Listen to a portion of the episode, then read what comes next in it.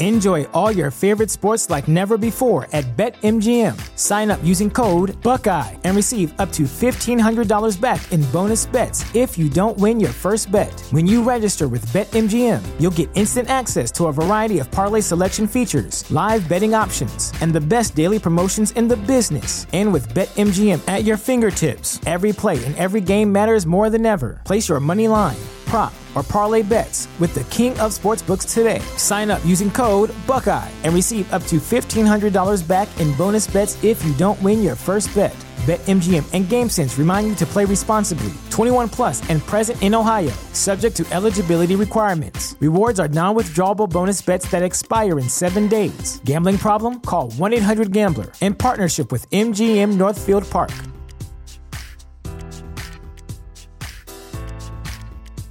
Bienvenidas a mi canal de novelas románticas, Audiokin. Antes de continuar, regálame un minuto de tu tiempo y comparte esta novela con familiares, amigas y conocidas. Me ayudarías a que otras personas conozcan este hermoso trabajo y cada día seguir creciendo. Estaré infinitamente agradecida por tu apoyo y deseando que una lluvia de bendiciones caigan sobre ti. Comencemos con la narración de la novela cuyo título es Perdida en sus brazos. Argumento. Ella se sentía torpe y fea, él veía una joven dulce e inocente. La ingenua Carlitate se sentía perdida. El peligroso Lorenzo Domenico no solo era su tutor, también era el primer hombre que hacía que se le acelerara el corazón, pero sabía que el guapísimo italiano no veía en ella más que una mujer tímida y mediocre. No imaginaba que para Lorenzo ella era como una ráfaga de aire fresco y estaba convencido de que, bajo ese aspecto anodino, se escondía un cuerpo voluptuoso, un cuerpo que quería descubrir personalmente. Prólogo. Las fiestas lo aburrían. Y las fiestas de trabajo lo aburrían más que nada en el mundo, pero Lorenzo había estado demasiado ocupado desde que llegó a Londres como director de un programa de intercambio entre jóvenes y prometedores abogados entre Reino Unido y Estados Unidos y aquella era una oportunidad para mostrar su cara y comprobar, el material. La fiesta era para honrar a un juez que pronto ocuparía un puesto en la Cámara de los Lores y los invitados eran la aristocracia del mundo legal londinense, y un montón de abogados jóvenes, todos esperando hacerse notar. Lorenzo miró hacia una tarima desde la cual una joven intentaba hacer la presentación. Intentaba, porque parecía haber olvidado el nombre. Y el invitado de honor, el juez de Adfast, no parecía divertido en absoluto. Lorenzo contuvo el aliento mientras la joven lo intentaba de nuevo. Señoras y señores, tengo el honor de presentarles al juez, al juez Dredd, el juez Dredd. Era hora de echar una mano. El anciano que había al lado de Carly, con unas cejas que necesitaban urgentemente un cortacésped, empezó a moverse, incómodo, mientras ella lo intentaba de nuevo. Y es un gran placer para mí presentarles al juez. Nada. ¿Por qué se le quedaba la mente en blanco? Sería porque el hombre más guapo que había visto en toda su vida acababa de entrar en la sala. Alto, soberbio, de penetrantes ojos oscuros que parecían verlo todo, incluida su confusión mental. Bronceado, de aspecto atlético y con el pelo de color castaño oscuro, era el paradigma del amante latino. Mientras ella era el paradigma de la chica gorda intentando presentar a un juez que debería estar en el geriátrico. Respirando profundamente, Carly lo intentó de nuevo. Señoras y señores. Memoria, cero. Humillación, toda. Ella no era una maestra de ceremonias, pero si esperaba convertirse en una abogada de éxito tendría que librarse del miedo escénico. Aunque era demasiado tarde. Había llegado la caballería en forma de hombre de aspecto mediterráneo con testosterona para dar y tomar. La gente se apartaba mientras Lorenzo se acercaba a la tarima. Señoras y señores, dijo, tomando el micrófono con toda confianza. Mis disculpas por llegar tarde, por supuesto no llegaba tarde, pero eso era algo que la gente no sabía. Señoría, es un honor, siguió, mirando al juez, que había dejado de parecer a punto de sufrir una apoplejía para recuperar su espectral palidez. Lorenzo siguió adelante con su presentación. Cortejar a los jueces era su trabajo, cortejar a las mujeres, su pasión. Su madre, italiana, le había enseñado que hacer felices a las mujeres era algo fundamental en la vida. Y Lorenzo había descubierto que tenía razón. De modo que debía echar un cable a la chica de frágil memoria. Señoras y señores, por favor, un aplauso para mi joven colega, dijo cuando terminó, pasándole un brazo por los hombros. ¿Quién podría haber confundido el nombre de nuestro ilustre invitado, el juez de Adfast, de Dearing, con el de ese legendario personaje de cómic, el juez Dredd? No olvidemos que el juez Dredd tenía poder para detener, condenar e incluso hacer ejecutar a los delincuentes de inmediato. Así que sugiero prudencia esta noche, cuando el juez de Adfast soltó una carcajada, Lorenzo se relajó. Misión cumplida. Espero que todos disfruten de la fiesta. Luego se volvió hacia la joven, pero ésta había desaparecido. Lorenzo apretó los labios al verla en la barra. Carly se tomó de un trago una copa de vino, pero ni eso la ayudó. Su carrera estaba destrozada. A ella no se le daban bien las fiestas y mucho menos hablar en público. Quizá era por eso por lo que sus compañeros habían insistido en que fuera ella quien hiciese las presentaciones. Gracias, murmuró la joven, cortada. Resultaba contradictoria. Parecía tímida, pero sus ojos verdes echaban chispas, lo cual hablaba de una personalidad ardiente bajo aquella ropa menos que favorecedora. Y ahora, tan cerca, podía ver que tenía una piel de porcelana. Podría ser considerada inapropiada o, al menos, poco elegante, en comparación con otras mujeres que había en la reunión, pero había logrado captar la atención de Lorenzo que, tomando la botella de vino que ella creía haber escondido tras el bol de ponche, la dejó en la hielera, donde debía estar. Yo creo que ya ha bebido suficiente. No está bien embotar los sentidos. Cuando tomó la botella de vino para servirse otra copa, Lorenzo decidió entrar en acción. Al ver que se acercaba, ella prácticamente echó a correr, pero Lorenzo tuvo tiempo de fijarse en su voluptuosa figura y en su larga melena pelirroja. Esos eran puntos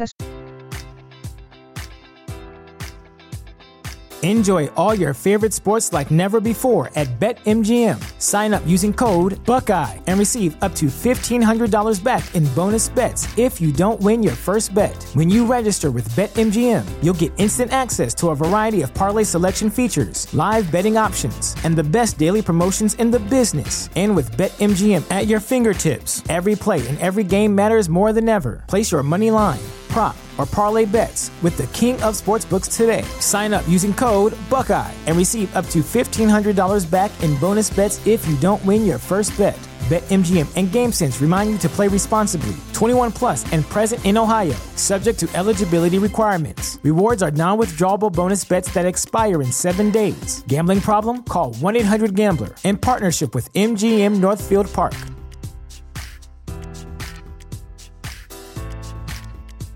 You know how to book flights and hotels. All you're missing is a tool to plan the travel experiences you'll have once you arrive. That's why you need Viator. Book guided tours, excursions, and more in one place. There are over 300,000 travel experiences to choose from, so you can find something for everyone. And Viator offers free cancellation and 24 7 customer support for worry free travel. Download the Viator app now and use code Viator10 for 10% off your first booking in the app. Find travel experiences for you. Do more with Viator. Su favor.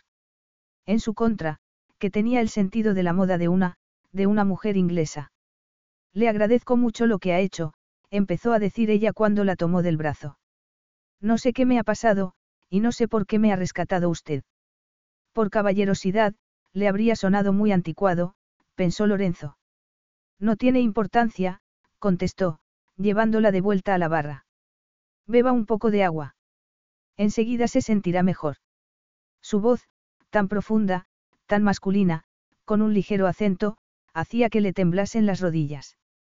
Era tan guapo, Carly no sabía qué hacer con un hombre con el cuerpo de un boxeador, pero vestido en Savile Rob. Aunque eso daba igual.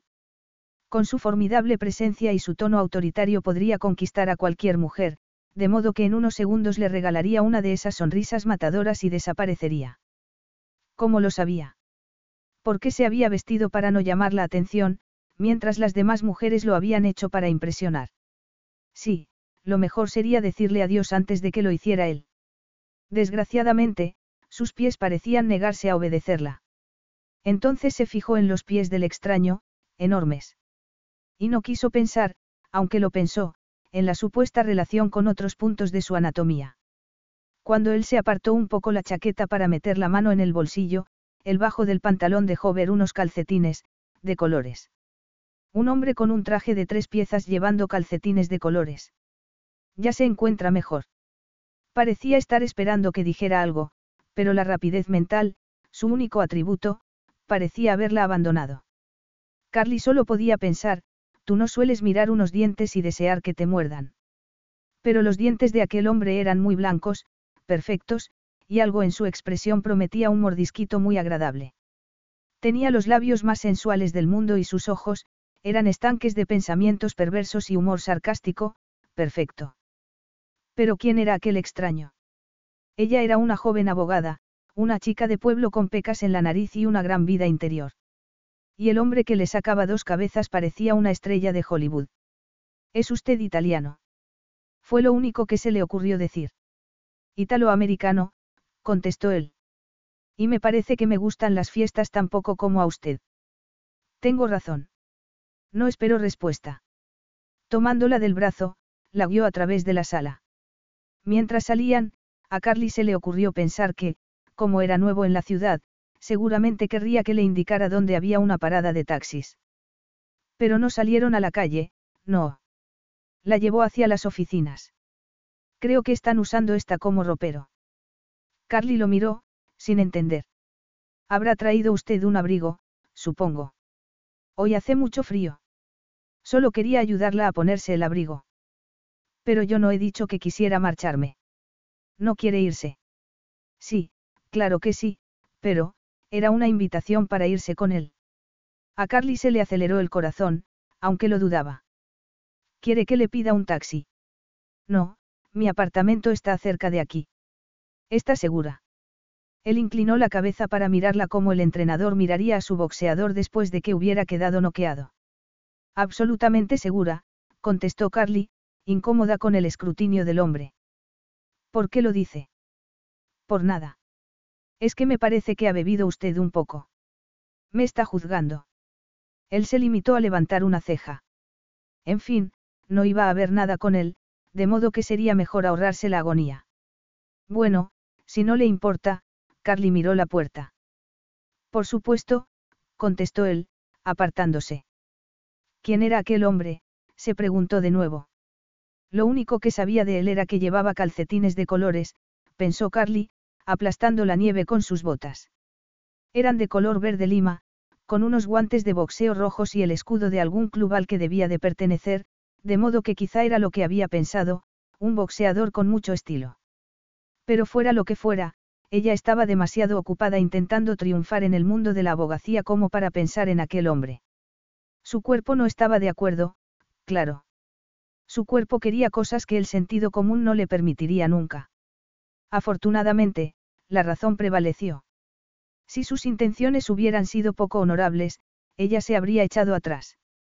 Jamás se habría dejado llevar por el deseo. Nunca. Jamás. Bueno, sí, en fin, podría haberlo hecho. Afortunadamente, la oportunidad para poner a prueba su resolución no iba a presentarse nunca. Podría no ser el cerebro más brillante de Gran Bretaña, pero sí era suficientemente juiciosa como para saber que el patito feo nunca se llevaba al príncipe. Capítulo 1. En el aula no se oía ni un susurro. Hasta la mosca que estaba posada en el cristal de la ventana podría asegurar que el hombre que impartía la clase no podía ser más que italiano. Una cosa era segura, con su atractivo mediterráneo, su traje impecable y su mirada autoritaria. Lorenzo Domenico podría mantener a una audiencia hipnotizada. Las chicas habían entrado en estampida para asegurarse un sitio en el aula y aquella primera mañana había diez mujeres por cada hombre. Lorenzo Domenico podría ser nuevo en la ciudad, pero ya se había convertido en una leyenda. Lorenzo paseaba mientras hablaba, deteniéndose ocasionalmente para lanzar una mirada impaciente sobre su encandilada audiencia. Quería comprobar si lo estaban escuchando. Él había estudiado mucho para llegar donde estaba y esperaba que sus alumnos pusieran toda su atención. Los ponía a prueba constantemente, a menudo de manera inesperada. En su opinión, cualquiera que poseyera una memoria fotográfica podría pasar un examen, pero podrían entender las sutilezas de la ley y conseguir el mejor resultado para sus clientes. Él lo llamaba, pensamiento transversal. Algunos de sus alumnos decían que era poco razonable. Esos eran los que suspendían siempre. Además de dirigir el programa de becas, había aceptado ser el tutor de un joven abogado. Hacer varias cosas a la vez era su especialidad, la intolerancia hacia aquellos que no eran capaces de estar a la altura, uno de sus defectos. Aunque su adorada madre no estaría de acuerdo porque, según ella, no tenía defecto alguno. Lorenzo sonrió. Su madre siempre tenía razón. Luego miró sus papeles. Faltaba alguien en la clase. El instinto lo hizo mirar por la ventana. ¿Me perdonan un momento? Eso no era una pregunta, dijo después. Cuando un murmullo de desilusión se extendió por el aula, Lorenzo ya estaba en la puerta. El estudiante que llegaba tarde acababa de estampar una bicicleta contra su inmaculado Alfa Romeo. ¿Se puede saber qué hace? exclamó. Es un arañazo muy pequeño, explicó ella, con sus ojos verdes llenos de sinceridad. Ah, entonces se puso pálida. Hola. Lorenzo se quedó inmóvil, atónito. Lo mirase como lo mirase, el asunto acababa de ponerse muy feo. Carly, pálida, hizo un análisis rápido de la situación, Carlita te choca contra el coche de su tutor, Lorenzo Domenico, el primer día de clase. No solo eso, acababa de recibir una carta en la que le informaban de que, además de ser su tutor, Lorenzo Domenico era el presidente del comité de la beca Unicorn, la beca que había prometido a sus padres que conseguiría. Pero era evidente lo que él pensaba, oh, no, ella otra vez no. Puede ver usted mismo lo pequeño que es, dijo, señalando el coche. Pero ahora que lo miraba de cerca, el arañazo parecía haberse hecho más grande. Pequeño. Repitió él. Era lógico que no lo hubiera reconocido por la noche. Desde que llegó a Inglaterra, Lorenzo Domenico no había parado el tiempo suficiente para hacer sombra.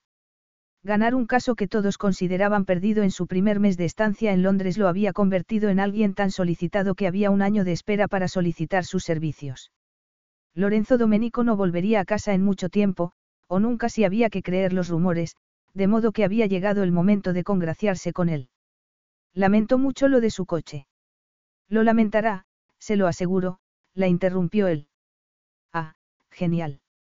Una manera perfecta de empezar la tutoría. Sus compañeros tenían algún tutor anciano y amigable y a ella tenía que tocarle Torquemada, el gran inquisidor. Y, por desgracia, llevaba unos calcetines de cuadros escoceses, como sugiriendo que estaba dispuesto a ponerse a bailar sobre la tumba de sus ambiciones. Pero ella no pensaba rendirse sin luchar. Estoy segura de que lo del arañazo se puede solucionar. No intente practicar sus habilidades legales conmigo, señorita Tate. Mire mi coche. Es muy bonito. Me refiero al arañazo que acaba usted de hacerle, señorita Tate, si lo examina con detenimiento verá que esto no se puede arreglar. Pero si casi no se ve. Su determinación de luchar le agradó. Y un arañazo pequeño en un coche alquilado no será un problema para mí, señorita Tate. La haría aprender, como a todos sus estudiantes. Tenían poco tiempo y debían aprender más que la letra de la ley, debían absorber una inconmensurable cantidad de sutilezas e interpretaciones. Si no eran capaces, lo mejor era descubrirlo lo antes posible. Vamos, vamos. ¿No es usted abogada? Soy abogada, replicó ella, mirándolo a los ojos. Lorenzo disimuló una sonrisa. No quería que sus alumnos fracasaran, al contrario. Pero para eso tenía que ser duro. Puede que algún día sea una abogada, pero aún no lo es. Y si vuelve a llegar tarde a mi clase, no lo será nunca. Suspenderá el curso y perderá la oportunidad de ser considerada para la beca. Lo siento mucho. Eso ya lo ha dicho antes, señorita Tate. Lo siento muchísimo. Carly lo miraba a los ojos de una manera tan directa que casi compensaba su metedura de pata. Y su rostro también era agradable a la vista, pensó Lorenzo.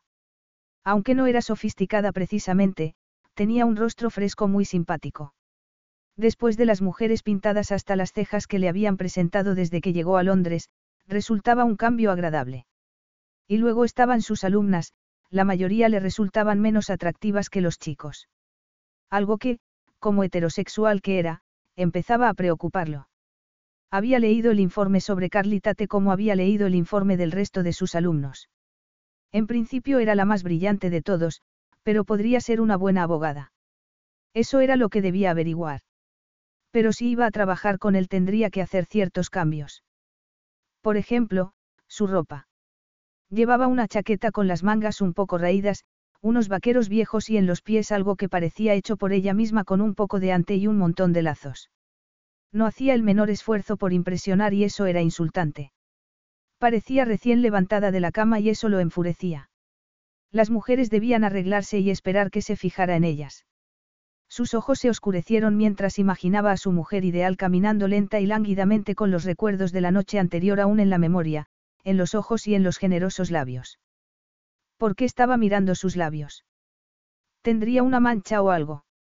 Inclinando un poco la cabeza, Carly se pasó una mano por la boca. Ah, encantadora. Qué estilo, qué gracia tenían aquellas mujeres inglesas. Lorenzo miró la única cosa que podía distraer a un italiano de la familia, el fútbol, la moda o las mujeres, su coche. ¿Qué piensa hacer con ese arañazo y mi solicitud de reparación? Ella recitó de memoria los pasajes del Código Penal relacionados con el asunto. Veo que ha leído mis notas. Pues claro que sí. Muy bien, en ese caso, usted hará el informe para el seguro. Manténgame informado, por supuesto. A Lorenzo le agradó lo bien que respondía a sus instrucciones. Pero cuando se dio la vuelta, casi podría haber jurado que Carly daba un taconazo. Estuvo a punto de darse la vuelta para pedirle explicaciones, pero se conformó con la idea de que batallar con los estudiantes problemáticos era algo que se le daba particularmente bien. Le gustaba solucionar problemas, su carrera estaba construida sobre eso. Pero cuando llegó a la entrada del edificio se dio la vuelta y Carly se puso colorada cuando la miró fijamente. Contento con el efecto, Lorenzo decidió entrar a matar. Como ya se ha perdido gran parte de la clase, quiero que vuelva a casa y se vista para ir al juzgado. Al juzgado. No había un solo estudiante de derecho que no quisiera dejar atrás el tedio de las clases para vivir un drama real en los juzgados. Sí, eso he dicho.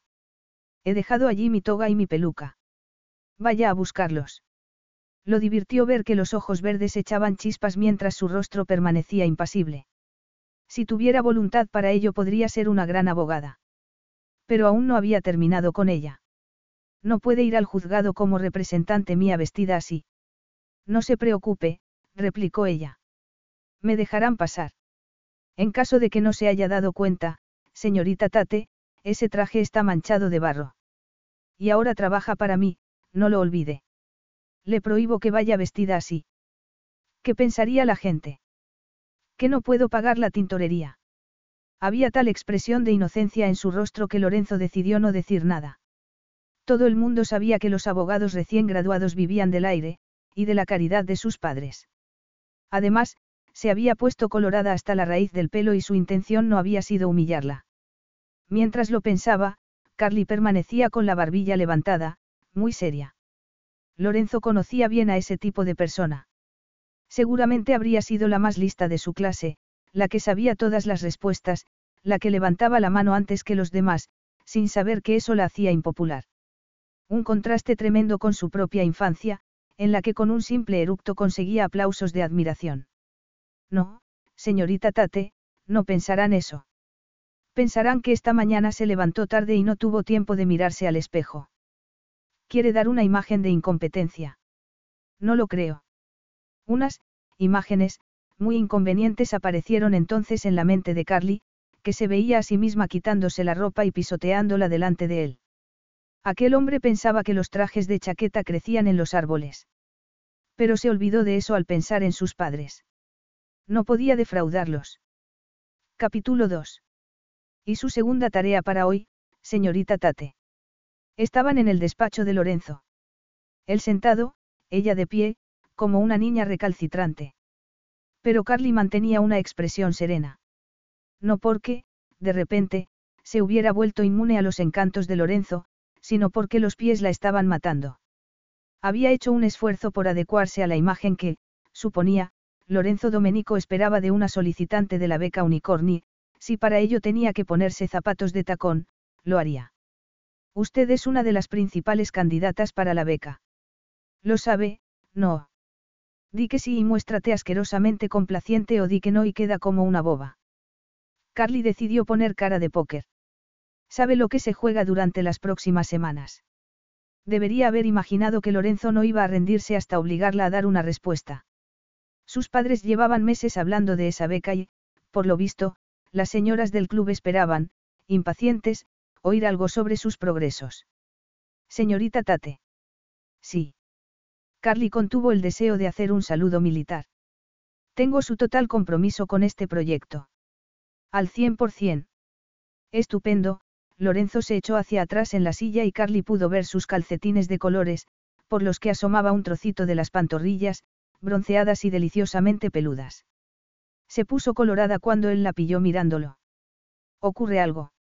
No, claro que no. Ya le dije que ese traje no me gustaba, dijo Lorenzo entonces, arrugando la nariz. Carly llevaba la misma chaqueta, aunque ya no estaba manchada de barro porque le había pasado una esponja con agua y vinagre. Quería tener buena presencia en su primer encuentro cara a cara con su tutor. Aunque, claro, no era su primer encuentro. Siento mucho lo de su coche. Eso da igual, la interrumpió él, impaciente. Espero que solucione eso en su tiempo libre. Ahora es mi tiempo y mientras esté usted bajo mi tutela espero que me demuestre que puede convertirse en una buena abogada. No le decepcionaré, se lo aseguro, las mejillas de Carly volvieron a enrojecer cuando notó que él estaba mirando sus pechos. Llevaba la chaqueta abierta, revelando una camisa que había visto días mejores. Estoy lista para empezar y le prometo buscar un traje más adecuado en cuanto pueda. Eso espero.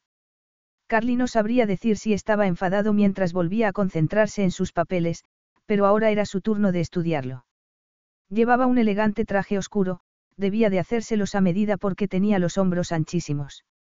No le he dicho que vaya a casa a cambiarse. Cambiarse. Para convertirse en quién, en Alim Cebeal. Lo haría, pero. ¿Pero qué? Déjese de excusas, señorita Tate. Si quiere aprobar tendrá que hacer lo que yo le diga cuando yo lo diga. ¿Se había alistado en el ejército? se preguntó. Y luego, ¿qué tendría que hacer para suavizar la línea de esa firme boca? Si tiene dificultades para obedecer una simple orden, quizá deberíamos aclararlo ahora mismo, antes de seguir adelante. Si no está dispuesta a llegar hasta el final en todas las áreas de su vida profesional, creo que lo mejor sería tacharla de la lista. Eso fue la gota que colmó el vaso. Me está amenazando. Le espetó ella, airada. Sabe que había dejado su coche en medio del carril para bicicletas. ¿Por qué no pensó en las consecuencias, señor Domenico?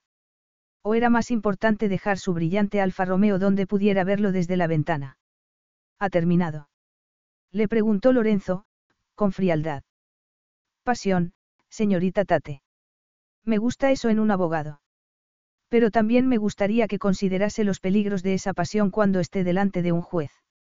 Sus ojos eran como diamantes negros y la frialdad de su tono le recordó que Lorenzo Domenico no había llegado a ser lo que era basándose en las emociones.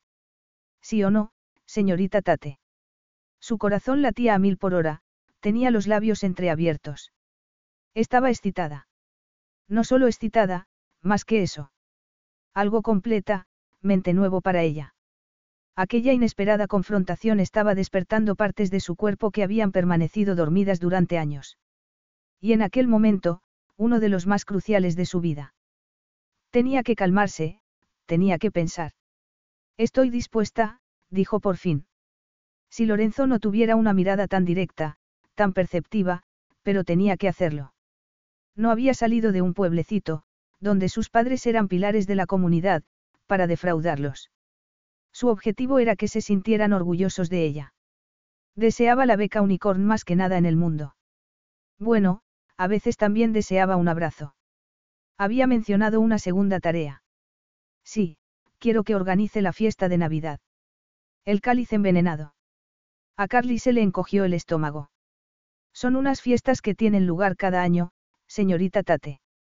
No tiene por qué poner esa cara de susto. He sido informado de que la facultad hace una fiesta espectacular cada año y le ofrezco la oportunidad de organizarla mejor. Pensé que agradecería la oportunidad que le brindo. Sí, sí, por supuesto. Tiene usted cuatro días. Cuatro días. Lo decía como si cuatro días fuera suficiente para conseguir lo imposible. Lorenzo había elegido la actividad para la que su rápido cerebro estaba menos equipado. Ella no era una organizadora de fiestas. Ella coleccionaba becas como otras personas coleccionaban sellos o trofeos de golf. Pero tenía razón al decir que aquella era una oportunidad para impresionar, aunque no fuese la que ella esperaba. Pero lo haría, se dijo Carly, porque la ambición había sido estampada en su frente desde el día que nació. Si no se cree capaz de hacerlo, puedo pedírselo a otro alumno, sugirió Lorenzo. No será necesario, le aseguró ella. Puedo hacerlo. Y si le pidiera que paseara por la calle Oxford con un cartel anunciando un servicio de ambulancias lo haría también. Tenía que ganarse el respeto de Lorenzo Domenico como fuera, de modo que organizaría la mejor fiesta de Navidad de la historia. Como fuera. ¿Está segura? Insistió él. No puede hacerlo mal, señorita Tate. Completamente. No tiene nada de qué preocuparse. O eso esperaba. Estaba convencida de que convertiría una tarea banal, para la que no se necesitaba un título de la Universidad de Cambridge, en el evento del año. Muy bien, murmuró Lorenzo. Bueno, ¿a qué está esperando? Será mejor que empiece cuanto antes. Era una prueba para Carly. Lorenzo quería saber hasta dónde llegaba, cuál era su nivel de compromiso. Llamaría a un profesional para que se encargase de todo. Sabía que había ocurrido en el pasado. Pero normalmente el asunto terminaba en desastre, con el estudiante obligado a llamar a sus padres para pedirles fondos al saber que el presupuesto era mínimo.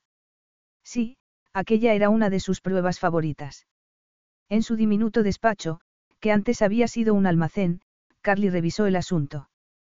Planificar una fiesta sofisticada era algo tan extraño para ella que sentía la tentación de soltar una carcajada histérica. Carly Tate, la chica que nunca iba a ninguna parte, organizando una fiesta para toda la universidad. Libby lo haría estupendamente. A Carly se le encogió el corazón al pensar en su hermana. Libby tenía talento para hacer que la gente lo pasara bien en cualquier situación. Pero, lo quisiera o no, aquella era su fiesta. Solo era una montaña más que escalar y la escalaría. Y, para hacerlo, antes tenía que volver a hablar con Lorenzo Domenico. Y a Lorenzo no le gustó nada la interrupción. Tengo que saber algo más antes de empezar a organizar la fiesta. ¿Qué, por ejemplo? El presupuesto que tengo. El presupuesto. Mínimo, señorita Tate. No compre nada antes de que yo haya dado el visto bueno. Está claro. Como el cristal, pensó Carly. Aunque otra parte de su mente estaba percatándose de que el tono autoritario de su voz la excitaba de nuevo. Quizá porque podía imaginar múltiples posibilidades morbosas. Lorenzo anotó algo en un papel antes de dárselo. Este es el límite. Carly leyó la cifra y tuvo que tragar saliva. Su beca dependía no de una botella de champán francés como había creído, sino de una pinta de cerveza y un par de sándwiches. Con el dinero que Lorenzo iba a darle no podría comprar nada más. Si la tarea es demasiado para usted. No, en absoluto, lo interrumpió ella. Entonces, si no le importa, Lorenzo señaló sus papeles. Ah, sí, claro. Me pondré a trabajar de inmediato. Cuando la puerta se cerró, Lorenzo se echó hacia atrás en la silla. Esperaba que Carly lo hiciera bien. Cuando cerró los ojos, le pareció detectar un aroma a flores silvestres, pero si Carlitate no encontraba una chaqueta que pudiera abrocharse del todo iba a tener dificultades para concentrarse. Y si la tarea que le había encargado resultaba imposible para ella. Pero un abogado raramente encontraba algo normal o previsible durante un juicio. Quería saber cómo reaccionaba Carly enfrentándose a algo tan poco habitual como organizar una fiesta, cómo se manejaba cuando estaba acorralada. Lorenzo sacudió la cabeza para apartar cierta imagen de su mente. Su responsabilidad era el desarrollo de Carly Tate como abogado. Sobre el papel era la primera candidata a la beca, pero sería eso suficiente. No sabía hablar en público, y eso ponía su futuro como abogada en peligro. ¿Y su memoria? Habría olvidado lo que iba a pasar aquella noche. Desde luego, no lo había mencionado. Pero era una prueba fundamental. Se le habría pasado.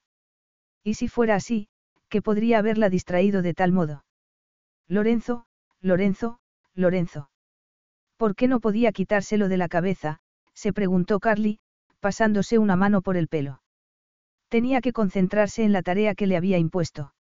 Aunque cuatro días no era tiempo suficiente para organizar un cumpleaños y mucho menos una fiesta de Navidad. Mordisqueando el lápiz, se estrujaba el cerebro para encontrar una idea brillante con la que deslumbrar a todos. Pero no la encontraba. Lo único que estaba claro era que Lorenzo nunca la miraría como a su cuerpo le gustaría que la mirase. ¿Por qué iba a mirarla el hombre más atractivo que había visto nunca? Un hombre de mundo, sofisticado, no, él nunca la miraría de ese modo. Lorenzo se pasó una mano por la cara. Seguía preguntándose por el sorprendente lapso de memoria de Carly. Aquella noche tendría lugar lo que llamaban el gran jurado, una ceremonia legal notoria por ser el matadero de los estudiantes. Carly debería estar preparada. El gran jurado existía para quitarse de en medio a los alumnos más débiles. Sus pupilos solían pasar la prueba, pero en aquella ocasión se preguntó si habría una gran distancia entre sus expectativas y la actuación de Carly. Se negaba a creer que ella lo hubiera olvidado, como se negaba a darle una injusta ventaja frente a otros alumnos. No, estaría allí, se dijo. E iría preparada. Porque si no, la aplastaría como a un gusano.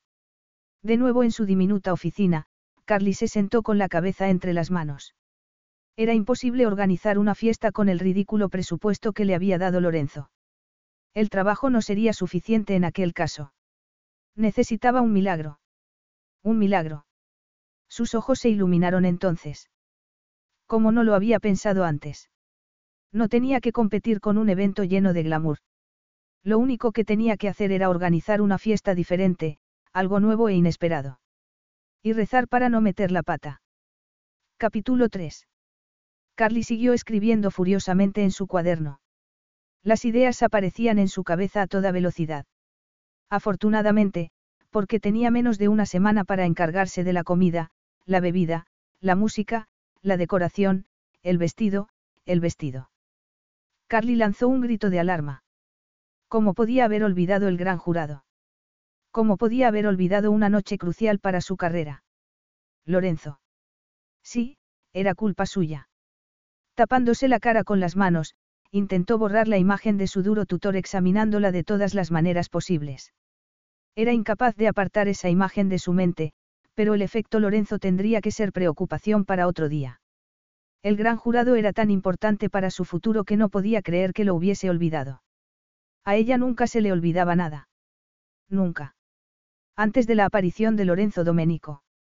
El gran jurado era un rito universitario para los alumnos que aún no habían pasado el examen que los consagraba como letrados profesionales y, como tal, debería haber tenido precedencia sobre todo lo demás. Pero Carly no tenía nada que ponerse. Si hubiera sitio en su diminuta oficina se habría puesto a pasear. Todos los jefes de estudios, incluido Lorenzo, estarían allí. Y ella lo había olvidado. ¿Por qué no se lo había recordado su tutor? Debía calmarse, se dijo. El gran jurado era una ceremonia anual que se celebraba para poner a prueba a los alumnos. Si alguien fracasaba se convertía en el hazmerreír de la universidad y si tenía éxito no debías esperar ni un mísero aplauso.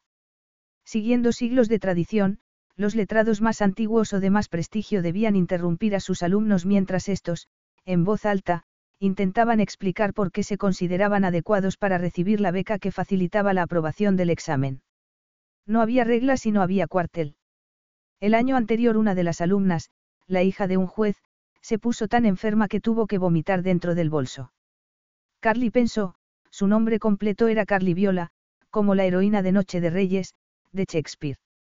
Y la obra había sido representada por primera vez en 1602, en la misma sala donde tendría lugar el gran jurado. Y ese era empujón suficiente, se dijo. Lo único que tenía que hacer era decir su nombre y con qué créditos contaba para solicitar la beca. Pero la obligación de los letrados era interrumpir, poner trabas, hacer preguntas imposibles, patear, silbar, y, en resumen, destruir la vida de los alumnos por completo. Tranquila, se dijo a sí misma. Todo iría bien. Pero no podía dejar nada al azar. Lo cual la llevaba de nuevo al asunto del vestido. Afortunadamente, tenía un arma secreta. Madeline Dupré, la alumna más antigua de la facultad, era una conocida suya. Madeline era una reconocida experta en moda porque había estudiado en un colegio suizo. Los rumores decían que había tenido que repetir el último curso debido, bueno, nadie sabía bien por qué y Madeline no pensaba contarlo, pero su tutor, el juez Roger Warrington, nunca entraba en su oficina si no iba acompañado. Carly llamó a su puerta y no tuvo que esperar mucho para escuchar el veredicto. Negro. Estás loca. exclamó Madeline. El negro es un color seguro, protestó ella. Tú sabes tan bien como yo que puedes ir vestida de negro a cualquier parte. Salvo a una boda. Pero tú debes ir de naranja. De naranja. ¿Estás segura? Completamente. No se te ocurra ir de negro. Solo puedes ir de negro cuando hayas sido aceptada por el gran jurado. Provocarás un escándalo si vas vestida en contra de la tradición. Afortunadamente, yo puedo ayudarte. Hay una tienda de ropa de diseño de segunda mano muy cerca de aquí y esta mañana he visto un vestido que sería perfecto para ti. Pero yo no tengo dinero para comprar. No tienes que comprar nada, sonrió Madeline, sacando una tarjeta. Puedes alquilarlo y devolverlo mañana. Gracias, murmuró Carly, insegura. Carly no era gorda, le explicó Madame Sandra. El problema era que los vestidos de noche debían ser ajustados. Lo cual estaba muy bien para Madame Sandra, que debía de pesar 30 kilos. Al ver su rostro enrojecido frente al espejo, Carly supo que no podría contener el aliento durante toda la noche. Por otro lado, no quería pasar por la humillación de volver a intentar meterse en aquellos vestidos talla Barbie. Sí, este es perfecto, dijo por fin. El día solo podía mejorar, pensó Carly, mirándose al espejo por última vez. Había conseguido meterse en el vestido sin ayuda de nadie, pero no quería ver las lorzas que amenazaban con salirse del corpiño de satén naranja. Lo único bueno del asunto era que el vestido parecía cumplir con el requerimiento de llevar, atuendo formal, que indicaba la invitación. Canturreando, intentó recoger sus abundantes rizos pelirrojos en un moño más o menos presentable. Intentaba convencerse de que todo iba a salir bien, pero no lo lograba. ¿Cómo iba a salir bien si estaba sin aliento? No era precisamente lo mejor en una noche en la que debía aparecer bajo los focos. La primera persona a la que vio en cuanto bajó del taxi tenía que ser Lorenzo Domenico. Como una estrella de cine con su abrigo de alpaca oscuro bajo el cual, sin la menor duda, llevaría un elegante traje de chaqueta. Era lógico que atrajese a la gente como un imán. Todo el mundo quería estar cerca de Lorenzo, sin duda esperando que se les pegara algo de su elegancia, de su aspecto aristocrático. El pañuelo blanco de seda la fascinaba. Si lo llevara ella saldría volando como un pájaro loco o se le pegaría a la cara, pero el de Lorenzo se movía suave y elegantemente con la brisa. Carly cerró la boca al darse cuenta de que se había quedado boquiabierta. Su tutor estaba guapísimo, con el viento moviendo su pelo oscuro, cuando se trataba de estilo, los italianos eran los mejores. Nada que ver con las mujeres inglesas llamadas Carlitate, con sus pies de payasa y sus enormes senos. Lorenzo permaneció de pie, una figura solitaria, mientras todo el mundo entraba en la sala donde tendría lugar la presentación de los estudiantes. Parecía transfigurado por algo y, siguiendo la dirección de su mirada, Carly comprobó que estaba admirando el edificio. Ella casi había olvidado lo bonito que era aquel edificio de estilo gótico, pero verlo a través de los ojos de Lorenzo fue como verlo por primera vez. Carly, la llamó él entonces, tuteándola por primera vez. Estás muy, Lorenzo no terminó la frase, pero la miraba con expresión irónica. Naranja. Sugirió ella. Lista para pasar la prueba. Quiere decir que la prueba aún no ha empezado. Lorenzo soltó una carcajada. Desgraciadamente para ella, aquella masculina carcajada tuvo el mismo efecto que una carga de alto voltaje en sus zonas más sensibles, lo último que necesitaba en una noche tan importante. Creo que, a partir de hoy, será mejor que me tutees. Carly hizo una mueca. ¿Estás seguro? Si no lo estuviera no lo diría. Entramos. Sugirió Lorenzo, ofreciéndole su brazo. Lorenzo Domenico le pedía que lo tutease y se ofrecía a acompañarla. El abogado de más éxito de Londres de verdad quería ser visto con un merengue de naranja. Fuera cual fuera la razón, Carly tomó su brazo. La gente los miraba, claro, pero eso demostraba, si hiciera falta alguna demostración, que el único accesorio que necesitaba una mujer era un hombre atractivo. Bajo los candelabros, Carly sintió que su con, fianza empezaba a esfumarse. Todo el mundo estaba muy elegante mientras ella se sentía como una boya naranja en medio de un montón de pingüinos. Todo el mundo iba de negro. ¿Me das tu chal? Preguntó Lorenzo. Estará a salvo en el ropero, te lo aseguro, añadió al verla dudar. Estaría ella segura, pensó Carly mientras se quitaba el chal. Porque ahora iba a necesitar algo para cubrir sus pechos, que amenazaban con salirse del vestido. Mientras Lorenzo iba al ropero se fijó en que la gente se apartaba a su paso. Ella nunca conseguiría tal impacto. De hecho la gente se apartaba, como si temieran que el mal gusto fuera contagioso.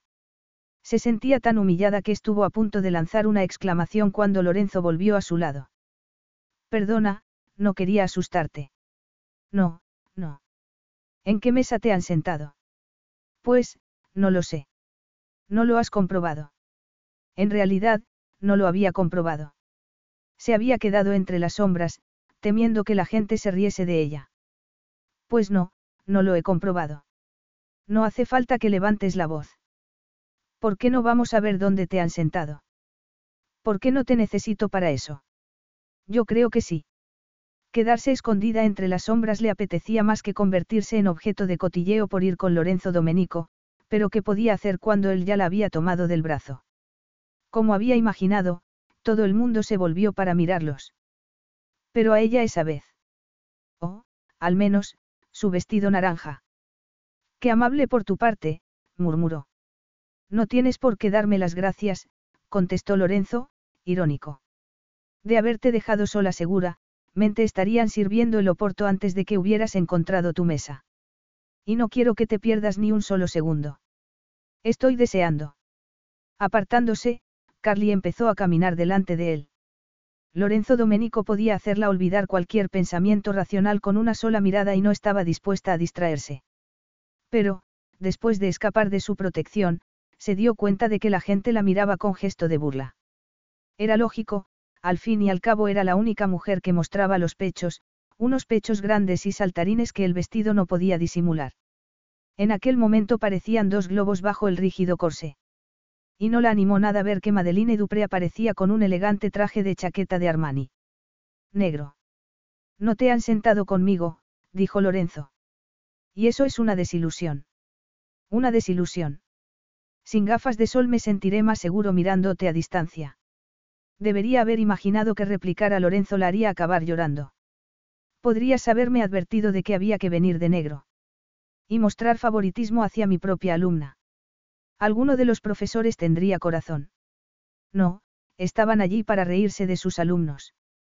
Carly levantó la barbilla para demostrarle que aceptaba su destino, pero, desgraciadamente, eso solo sirvió para que sus pechos estuvieran a punto de salirse del corse. Y no era fácil mostrarse desafiante cuando una tenía que guardarse los pechos a toda prisa. Para empeorar las cosas, Lorenzo no mostró el menor interés por darse la vuelta, como habría hecho cualquier hombre educado. Estoy impresionado, murmuró, mirando descaradamente el gran cañón de los escotes. ¿Por qué? Por tu sangre fría, sonrió Lorenzo. Pero, estás temblando. ¿Tienes frío? El vello de su nuca se había erizado y sus pezones parecían a punto de salirse del escote, pero frío, no, no tenía frío. Es hora de que vayas a tu mesa. Y confío en que no me decepciones. No voy a decepcionarme a mí misma, le aseguró ella. ¿Qué haces? Preguntó al ver que sacaba un bolígrafo. No quiero arriesgarme. ¿Cómo? Voy a cambiar las tarjetas con los nombres para poder vigilar tu espalda. Carly sintió la tentación de pensar que Lorenzo estaba intentando ser amable cuando Madeline Dupré pasó a su lado rodeada de una corte de admiradores. Ver a su rival para la beca, su traidora rival, la decidió a luchar en su naranja armadura. De modo que, tras quitarle el bolígrafo, volvió a escribir los nombres como estaban, tachando la alteración con tal fuerza que dobló la punta del bolígrafo. Había habido pateos y silbidos durante toda la noche mientras los alumnos se levantaban uno por uno para solicitar su aceptación. Pero todo quedó en silencio cuando Carly se levantó. Quizás se habían aburrido de silbar, al fin y al cabo ella era de los últimos. O quizá los letrados habían agotado su diccionario de insultos. Oh, y aquella parecía la explicación más lógica, el vestido naranja había dejado mudo a todo el mundo. Me llamo Carly Viola Tate y quiero ser recibida como abogado por la honorable sociedad de... De repente, se quedó en blanco. Sus labios intentaban formar las palabras, pero no era capaz. ¿Cuál de las sociedades legales había dado su nombre para que fuera recibida como abogado? Carly miró a Lorenzo, desesperada. Y solo tuvo que ver aquella expresión burlona para decidir que no iba a dejar que la viera fracasar estrepitosamente. Él mismo debía de haber pasado por aquella ceremonia en algún momento de su vida. Como todos los letrados que había frente a ella. Levantando la barbilla, Carly empezó de nuevo. Los letrados tendrían que buscar diversión en otro sitio. Lorenzo no sabía cuándo se había sentido más aliviado, o más excitado. Pero mientras disfrutaba de los halagos de sus colegas por la sorprendente actuación de su pupila solo podía estar de acuerdo con ellos, Carly se había portado de una forma excepcional. Era diferente, fresca, alegre. O, por decirlo de otra manera, sus pechos eran extraordinariamente grandes y tenía curvas donde debía tenerlas, aunque debía admitir que su sentido de la elegancia estaba por pulir. Pero, por supuesto, debía olvidar aquel momento de debilidad y recordar cuál era su posición. Él era el dominante mientras ella. No, no. No estaba abierta de piernas en su cama. Era su alumna y el desarrollo de su carrera dependía de él. Era inexperta e inocente y debía defenderla. Y no era él un experto en defender a los inocentes. Lorenzo hizo un movimiento de aprobación con la cabeza cuando Carly lo miró, triunfante. Había sido tan encantadora, tan tierna cuando se quedó momentáneamente en blanco, hasta los letrados mayores habían dejado de silbar y, sobre todo, se habían olvidado del horroroso vestido. Como tutor de Carly, también él debía contenerse, pero, desgraciadamente, ese pensamiento no ejercía efecto alguno sobre su libido. Afortunadamente para él la tentación desaparecería pronto. Los juzgados estaban a punto de cerrar por vacaciones y cuando así fuera se marcharía a esquiar, y se olvidaría de Carly. Más tranquilo, Lorenzo miró al hombre que estaba sentado a su lado y se puso a hablar de derecho con él. Pero, por mucho que lo intentase, no podía dejar de pensar en Carly. La deseaba tanto que le dolía, hasta el alma. Capítulo 4. Había vuelto a casa triunfante para soportar, aquello. Carly se tapó la cabeza con una almohada para no oír lo que estaba pasando en la habitación de al lado. Su compañera de piso debía de estar practicando movimientos sexuales del curso avanzado y esos movimientos consistían en hacer que la cama chocase contra la pared a un cierto ritmo mientras Louisa gritaba a otro. El resultado era una completa cacofonía de la que Stravinsky podría estar orgulloso. ¿Acaso nadie tenía sueño? Todo el mundo en Londres estaba manteniendo relaciones sexuales menos ella. Carly comprobó que era la una de la madrugada. Genial. Saliendo de la habitación con sus zapatillas de conejitos encendió el interruptor del pasillo y... Señor Domenico. exclamó, asustada. ¿Qué está haciendo aquí? Yo también me alegro de verte, quitándose el pañuelo del cuello, Lorenzo la miró de arriba abajo. Carly cerró los ojos, intentando convencerse a sí misma de que aquello era un sueño. ¿Y bien? ¿No vas a invitarme a entrar? A entrar. Pero si ya estás dentro. Lorenzo le entregó el abrigo, como si fuera una doncella.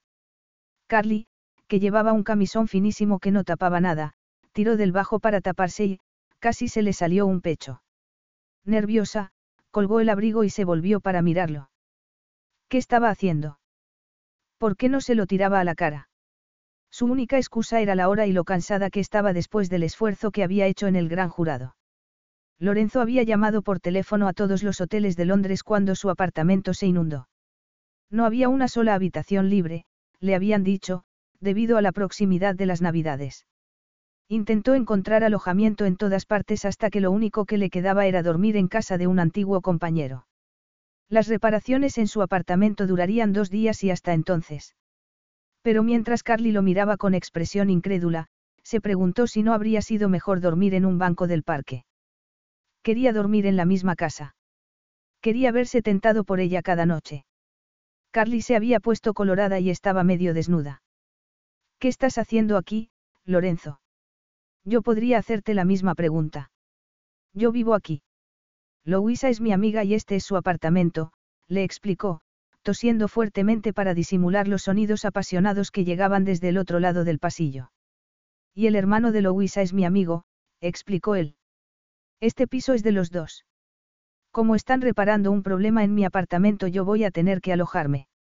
No puedes hacer eso. Yo vivo aquí. Y, por el momento, parece que yo también. ¿Hay café? Preguntó Lorenzo, entrando en la cocina. ¿Dónde pensaba que estaba? se preguntó Carly, furiosa. En un hotel. Mientras contaba hasta diez, aprovechó la oportunidad para ordenar sus neuronas. No tienes nada mejor que café instantáneo.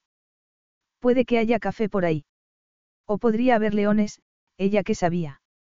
Esta noche lo has hecho muy bien. Estoy orgulloso de ti. Lorenzo estaba orgulloso de ella. Por un momento, se quedó respirando el aroma de su colonia, pero ¿qué estaba haciendo en su cocina a la una de la madrugada? Decía en serio que iba a vivir allí. ¿Cuánto tiempo dices que vas a quedarte? No lo he dicho. Semanas. Dio. No, no. Ah, menos mal. Porque que yo esté aquí es tu peor pesadilla, me imagino.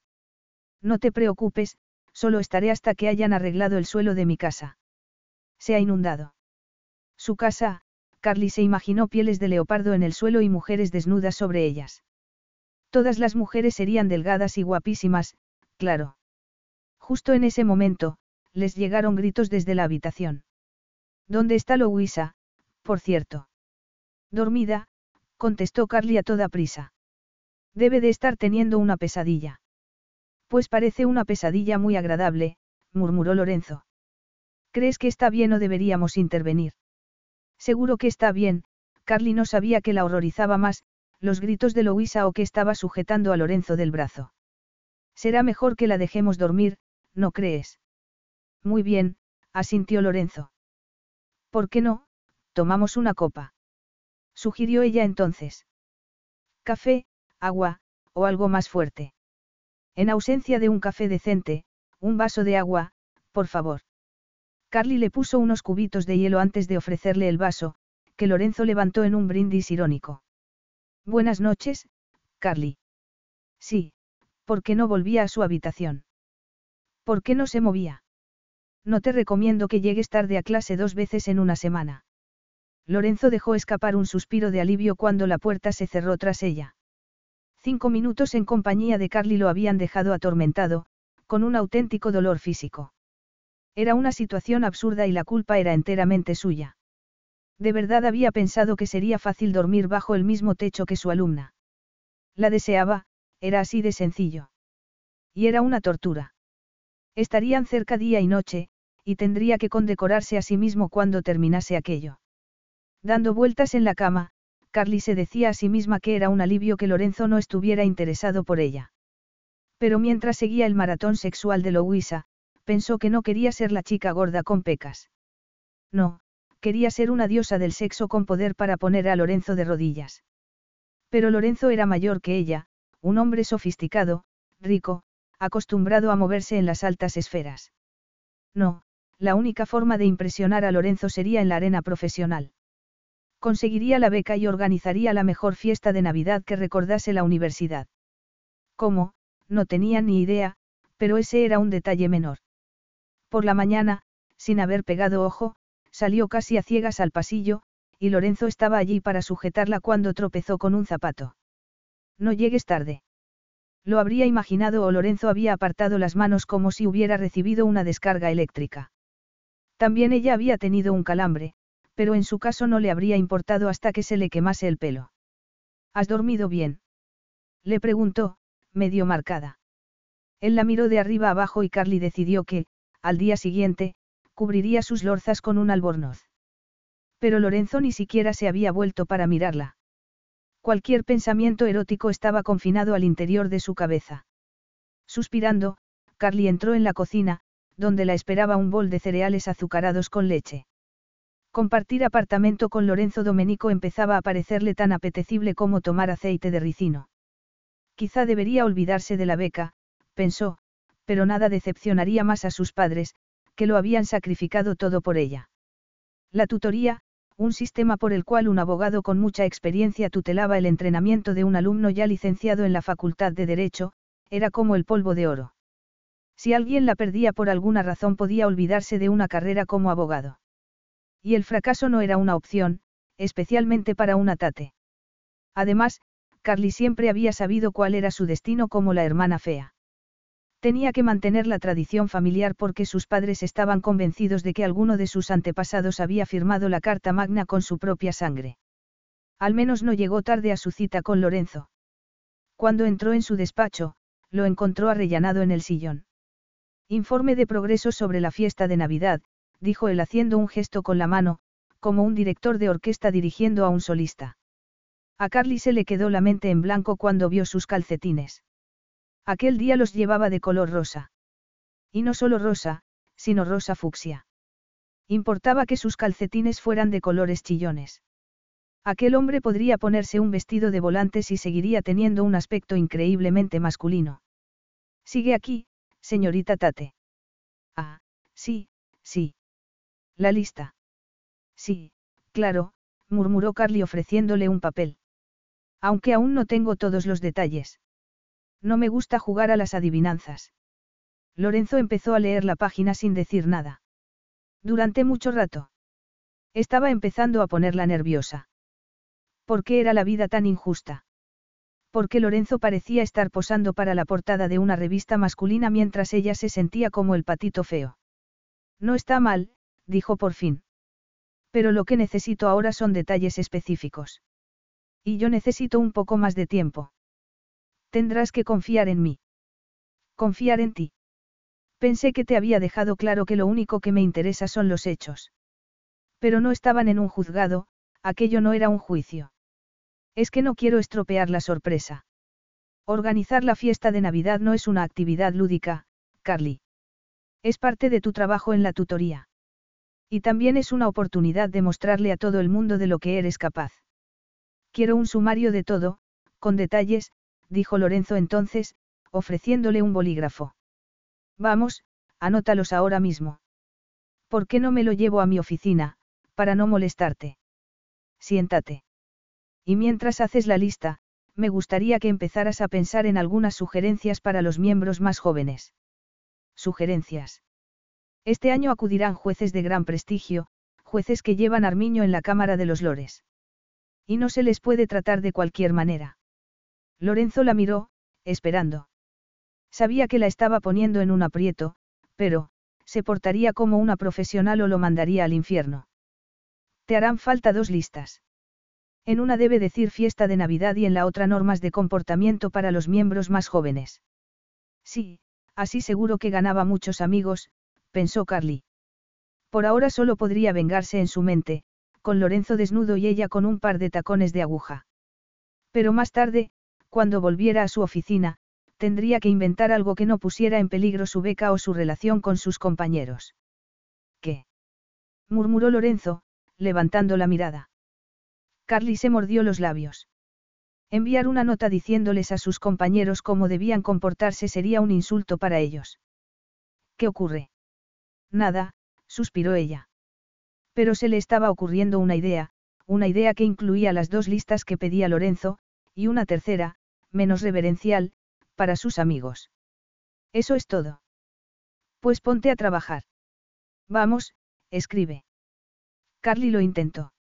Ella tenía ideas, muchas ideas. El problema era reunirías delante de aquel hombre. No había estado tan obsesionada con el sexo en años, desde que perdió su virginidad en el asiento trasero de un coche, un encuentro que no la había preparado para alguien como Lorenzo Domenico. Muy bien, ve a tu oficina, suspiró él, impaciente. Veo que no puedes concentrarte y me estás distrayendo. Lorenzo la vio saltar como si tuviera un muelle. Tan ogro era. Pero antes de que te vayas, esta noche he quedado con un amigo. Voy a llevarlo al apartamento y había pensado que podrías echar una mano. Si apretaba más los labios le explotarían, pensó Carly. ¿A qué te refieres? Hay que meter el vino en la nevera, preparar unos canapés, ese tipo de cosas. Lorenzo podía ver sus principios feministas luchando contra su deseo de conseguir la beca. Y también podía ver que Carly quería agarrarlo por el pescuezo. Y, durante todo ese tiempo, seguían mirándose el uno al otro. Canapés. Repitió ella. El candidato que consiga la beca Unicorn deberá demostrar que es una persona creativa y que posee recursos para cualquier tarea que deba desempeñar. Sí, claro, sin problema, dijo Carly entonces. Me alegro. Quizá te apetezca quedarte con nosotros. Vamos a discutir la posibilidad de ampliar la beca y sería una buena oportunidad. Para organizarle una merienda, pensó ella. Canapés a las ocho, de acuerdo. Repitió Lorenzo. Pues muy bien, si tenía que hacer canapés, haría canapés. ¿Por qué no? No tenía intención de cargarse la beca por culpa de unos trocitos de pan. Capítulo 5. Carly miró el trabajo ya terminado. Tenía tres listas, dos de las cuales eran para Lorenzo. Pero la tercera, en la que había hecho algunos dibujos muy gráficos, era la que recibirían sus compañeros. Y no debía olvidarse de los canapés. Pero eso no era problema. Los canapés eran pequeños, de modo que serían fáciles de preparar. Por el momento, estaba más interesada en sus dibujitos, que podrían competir con las ilustraciones del Kama Sutra. En fin, una chica tenía derecho a soñar. Y con Lorenzo en los juzgados tenía horas para dibujar cualquier postura erótica que quisiera. A las doce, casi todas las cosas de la lista de Navidad estaban marcadas. Además de contratar a un Santa Claus y varios elfos, incluso con un pre, supuesto tan pequeño, había conseguido un catering interesante. O, al menos, eso esperaba. Y en cuanto a la nota para sus compañeros, había pensado mucho antes de elegir unas palabras que no considerasen como un insulto. Sabía que Lorenzo esperaba que se diera un buen estacazo, pero ella estaba decidida a permanecer en pie. Con esa intención en mente, elaboró una lista de advertencias, bajo una fotografía de Lorenzo, de aspecto temible con su toga y su peluca. Sus compañeros entenderían la broma. La lista que recibiría Lorenzo decía lo siguiente. Normas de comportamiento para la fiesta de Navidad. Recordad, las noches demasiado alegres tienen como consecuencia mañanas tristes. Y aquí van algunas sugerencias para ayudaros a evitar problemas. 1. Llegad temprano y saludad inmediatamente a vuestro superior. 2. Sobre todo, recordad que las primeras impresiones cuentan. 3. Debéis estar atentos a todo y mantener siempre una sonrisa en los labios. 4. Debéis charlar con todos los jueces manteniendo un aire de confianza. 5. Nada de bailar borrachos sobre las mesas. 6. En caso de que empecéis a sentir los efectos del alcohol, cosa que no puede pasar, debéis salir del edificio inmediatamente. 7. Es importante darle las gracias al anfitrión al final de la fiesta. Lorenzo estaría contento con esas sugerencias. Sonriendo, Carly dobló el papel y lo colocó dentro de un sobre. La lista de sugerencias que recibirían sus colegas sería básicamente la misma, pero con ciertos añadidos. Su intención era que tuviese exactamente el mismo aspecto para que Lorenzo no los pillara si hacía alguna pregunta. Y, sin embargo, sería tan diferente. Bajo la frase normas de comportamiento para la fiesta de Navidad, Carly había hecho un dibujo de Lorenzo con cuernos y colmillos. Bajo lo de saludar a sus superiores, añadió una sugerencia, poneos de rodillas, como es habitual con esa pandilla de viejos ogros. Bajo lo de nada de bailar borrachos sobre las mesas, añadió otra, dar un beso en los labios como Dios manda puede ayudarte a aprobar. Y luego metió la lista en cada sobre preparado para la ocasión. Era fundamental que no cayeran en manos de Lorenzo y, para asegurarse, los entregaría ella misma. Carly se felicitó por un trabajo bien hecho y luego, pensando que aún tenía tiempo, se puso a dibujar una mujer de enormes pechos. Y debajo escribió, mi regalo de Navidad para Lorenzo. Canapés. Carly se despertó, sobresaltada. Hacía tanto calor en su oficina que se había quedado dormida. Por un momento no recordó dónde estaba, pero cuando miró el reloj se acordó de que debía organizar una merienda para su tutor. Pero no pasaba nada, lo único que tenía que hacer era comprar los ingredientes. El menú que había decidido era muy interesante, gambas con salsa de chile, trocitos de tomate con vinagreta y una anchoa enrollada artísticamente encima. Y la pice de resistante, trocitos de salmón en miniatura con queso fresco, todo decorado con alcaparras. Carly tragó saliva. No podía ser tan difícil. Lorenzo se cruzó con Carly, que parecía ir completamente distraída, por el pasillo. Cuando pasó a su lado le pareció oírla murmurar la palabra, canapés. Mientras salía a toda prisa por la puerta, una nota se le escapó del bolsillo. Desde luego, no debería leer los papeles de otra persona, pero los abogados hacían eso todo el tiempo. Una vez en su oficina, Lorenzo desdobló el papel. En él había un dibujito. ¿Qué tal van los canapés? Carly se llevó una mano al corazón. Pues, más o menos, contestó ella, poniéndose con disimulo delante del horno. Había algo diferente en Lorenzo, no sabía qué. Quizá cómo la miraba. Normalmente tenía una expresión inescrutable pero, claro, no era uno de los mejores abogados del mundo porque sí. Sin embargo, aquel día había un brillo en sus ojos. ¿En qué estaría pensando? De repente, Carly sintió una punzada de celos e hizo una lista mental de todas sus colegas, preguntándose cuál de ellas habría estado con Lorenzo durante la hora del almuerzo. Pero eso no serviría de nada. Probablemente Lorenzo pensaba que las chicas feas no necesitaban sexo como las mujeres guapas, aunque eso no evitaba que ella lo deseara. En fin, daba igual. Para ella, Lorenzo Domenico podría estar en otro planeta. Lorenzo salió de la cocina sin decir una palabra, pero parecía muy satisfecho consigo mismo. ¿Y por qué no? Ahora, además de una discípula, tenía una mujer que lo servía en la cocina. La cuestión era, ¿por qué una mujer independiente como ella se sentía encantada de hacerlo? Porque Lorenzo Domenico era perversa, terriblemente irresistible.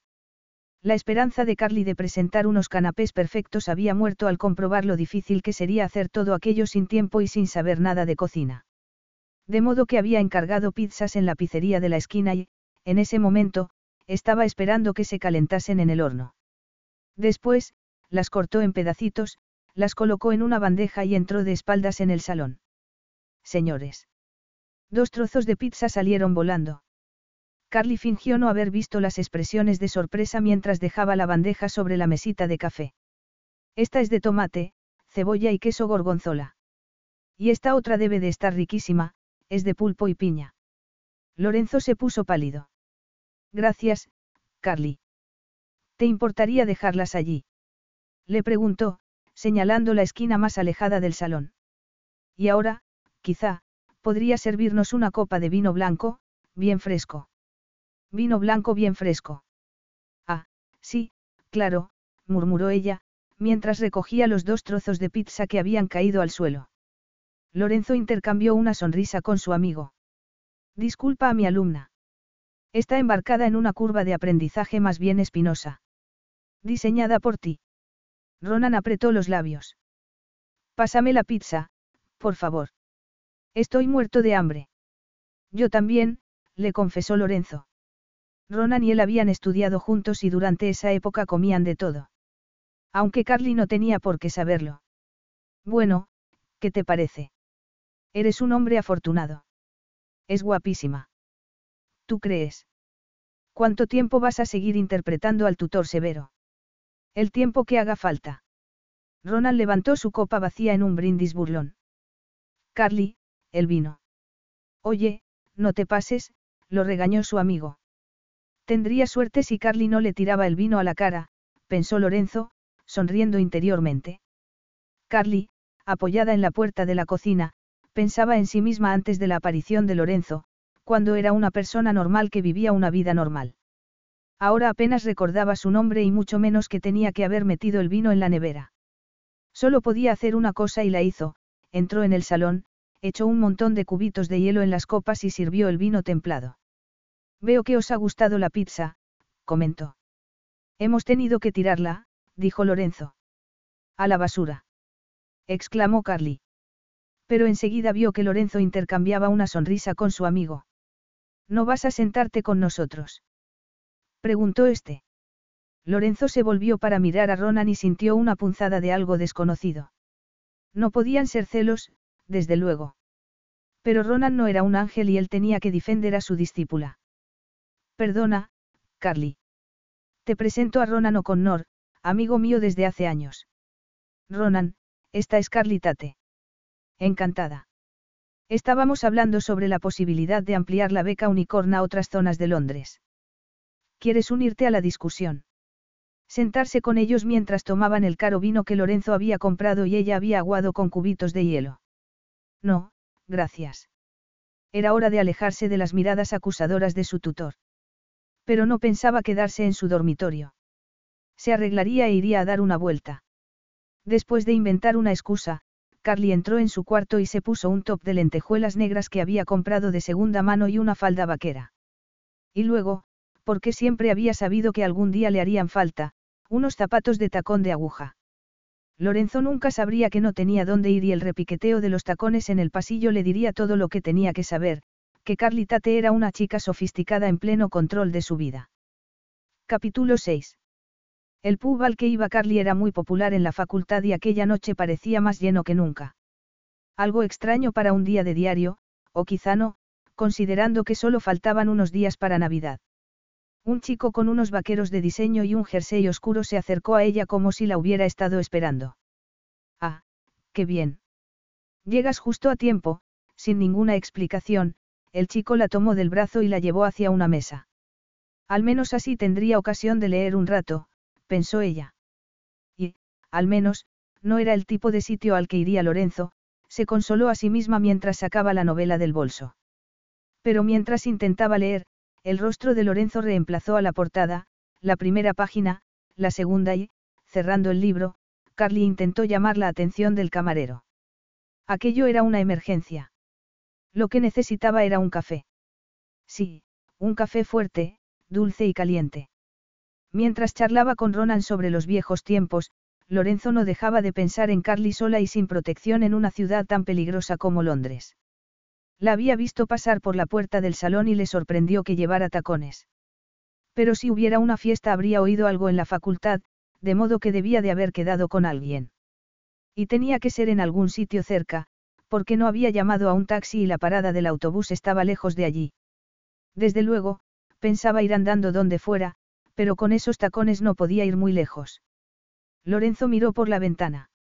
Había anochecido y estaba empezando a llover.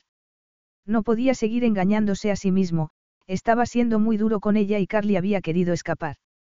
¿Y qué era más importante para él, la seguridad de Carly o charlar un rato con su amigo? Estaba desesperado por hablar con alguien de mi edad, le dijo el chico. Esto está lleno de crías. Sí, bueno, yo solo voy a estar aquí cinco minutos, empezó a decir Carly. Bueno, eso ya lo veremos, no. Pues no, solo voy a estar aquí cinco minutos, insistió ella, molesta por la actitud del joven. Justo en ese momento se abrió la puerta y un hombre con el cuello de la gabardina levantado entró en el pub.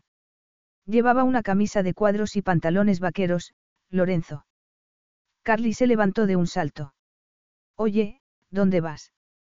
Lo siento, tengo que hacer una cosa urgente, se disculpó ella. Pero cuando encontró la salida de emergencia la puerta estaba atrancada. Ah, ahí estás, oyó la voz de Lorenzo.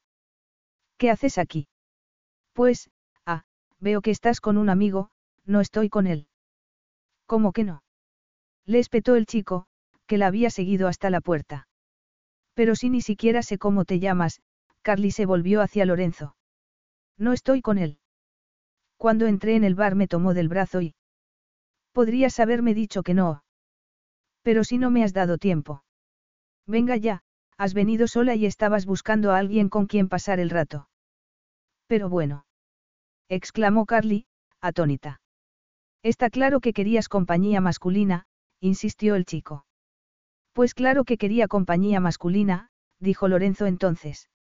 La mía. He venido a buscarla. ¿Podría alguien estar metido en aquel lío sin darse cuenta? Eso la hacía aún más adorable, pensó. Que sola debía de sentirse para ir a aquel sitio. ¿Y de quién era la culpa? Hola, cariño. No te puedo dejar sola, ¿eh? Carly tragó saliva cuando Lorenzo la tomó entre sus brazos. Lo que ocurrió después no fue un beso, sino una especie de guía para la seducción.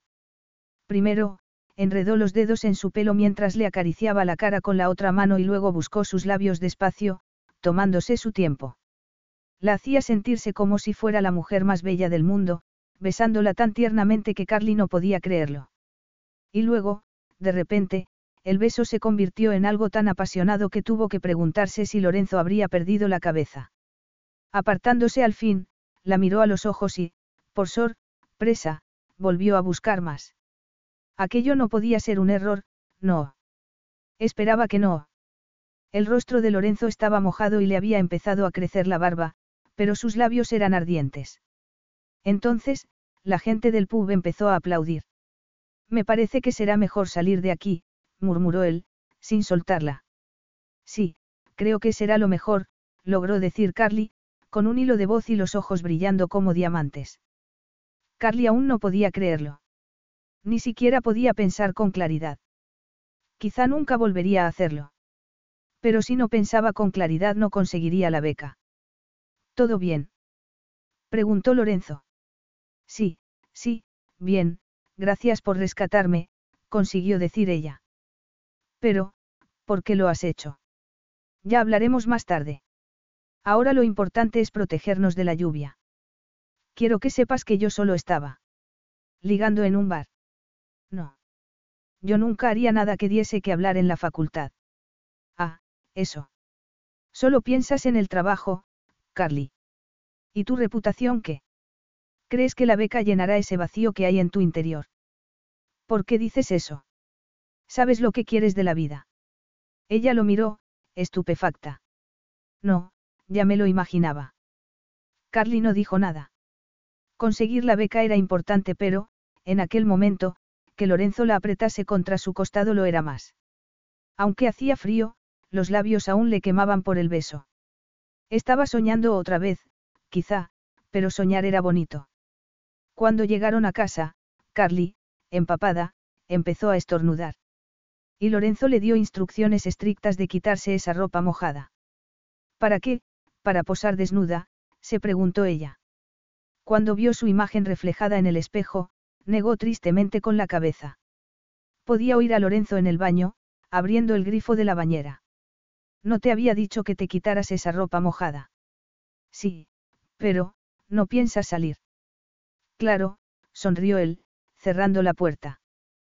Carly respiró profundamente. Lorenzo Domenico no estaba a su alcance. Incluso el aceite que le había echado al agua del baño olía a algo caro, exclusivo, un hombre como él jamás podría enamorarse de una chica como ella. Quince minutos y luego hablamos. Te espero en el salón, dijo Lorenzo desde el pasillo. Exactamente quince minutos después, un golpecito en la puerta del baño hizo que Carly se incorporase, sobresaltada. ¿Estás visible? Sí, bueno. Voy a entrar. Ella se escondió como pudo bajo la espuma. Toma, bébete esto. Odio la leche caliente. Le he puesto canela. Genial. Como a una niña pequeña. Buena chica, voy a buscar unas toallas. Enseguida volvió con un montón de toallas de esponjoso algodón, y a Carly se le ocurrió pensar que Lorenzo era demasiado hombre para ella. Su cuerpo podía pedirle que se preparase para el contacto con otro cuerpo más bronceado, más duro, pero no tenía valor. Lorenzo se inclinó entonces. ¿Qué haces? Secarte el pelo. Para que no te resfríes, y tengas que quedarte en casa. Cuando terminó de secarle el pelo, colocó una toalla entre él y la bañera para que Carly pudiera salir preservando su pudor. Y luego la llevó al dormitorio. ¿Dónde tienes el camisón? Carly abrió el cajón donde guardaba la ropa interior sexy que compraba en rebajas. ¿Qué es esto? Demandó Lorenzo cuando ella le mostró un trocito de encaje. ¿No tienes algo más razonable? ¿Cómo qué? Un camisón de cuello alto. ¿Qué tal esto? preguntó, sacando un pijama de franela rosa. Con eso estarás más calentita. Venga, métete en la cama. Aquello no iba según sus planes. Aquello no iba a ningún sitio. Seguramente Lorenzo tenía hermanas, pero Carly no quería ser una de ellas. No te preocupes, mañana te despertaré yo mismo. No teníamos que hablar. Ya hablaremos mañana. Carly, um. Es hora de levantarse, dijo Lorenzo. Pero no podía despertarla en ese momento, en medio de un sueño precioso. Déjame, tengo sueño. No tenía intención de levantarse hasta que él saliera de la habitación. No abras las cortinas. Son las diez de la mañana, jovencita. Las diez. Carly se incorporó frotándose los ojos. La prueba era evidente.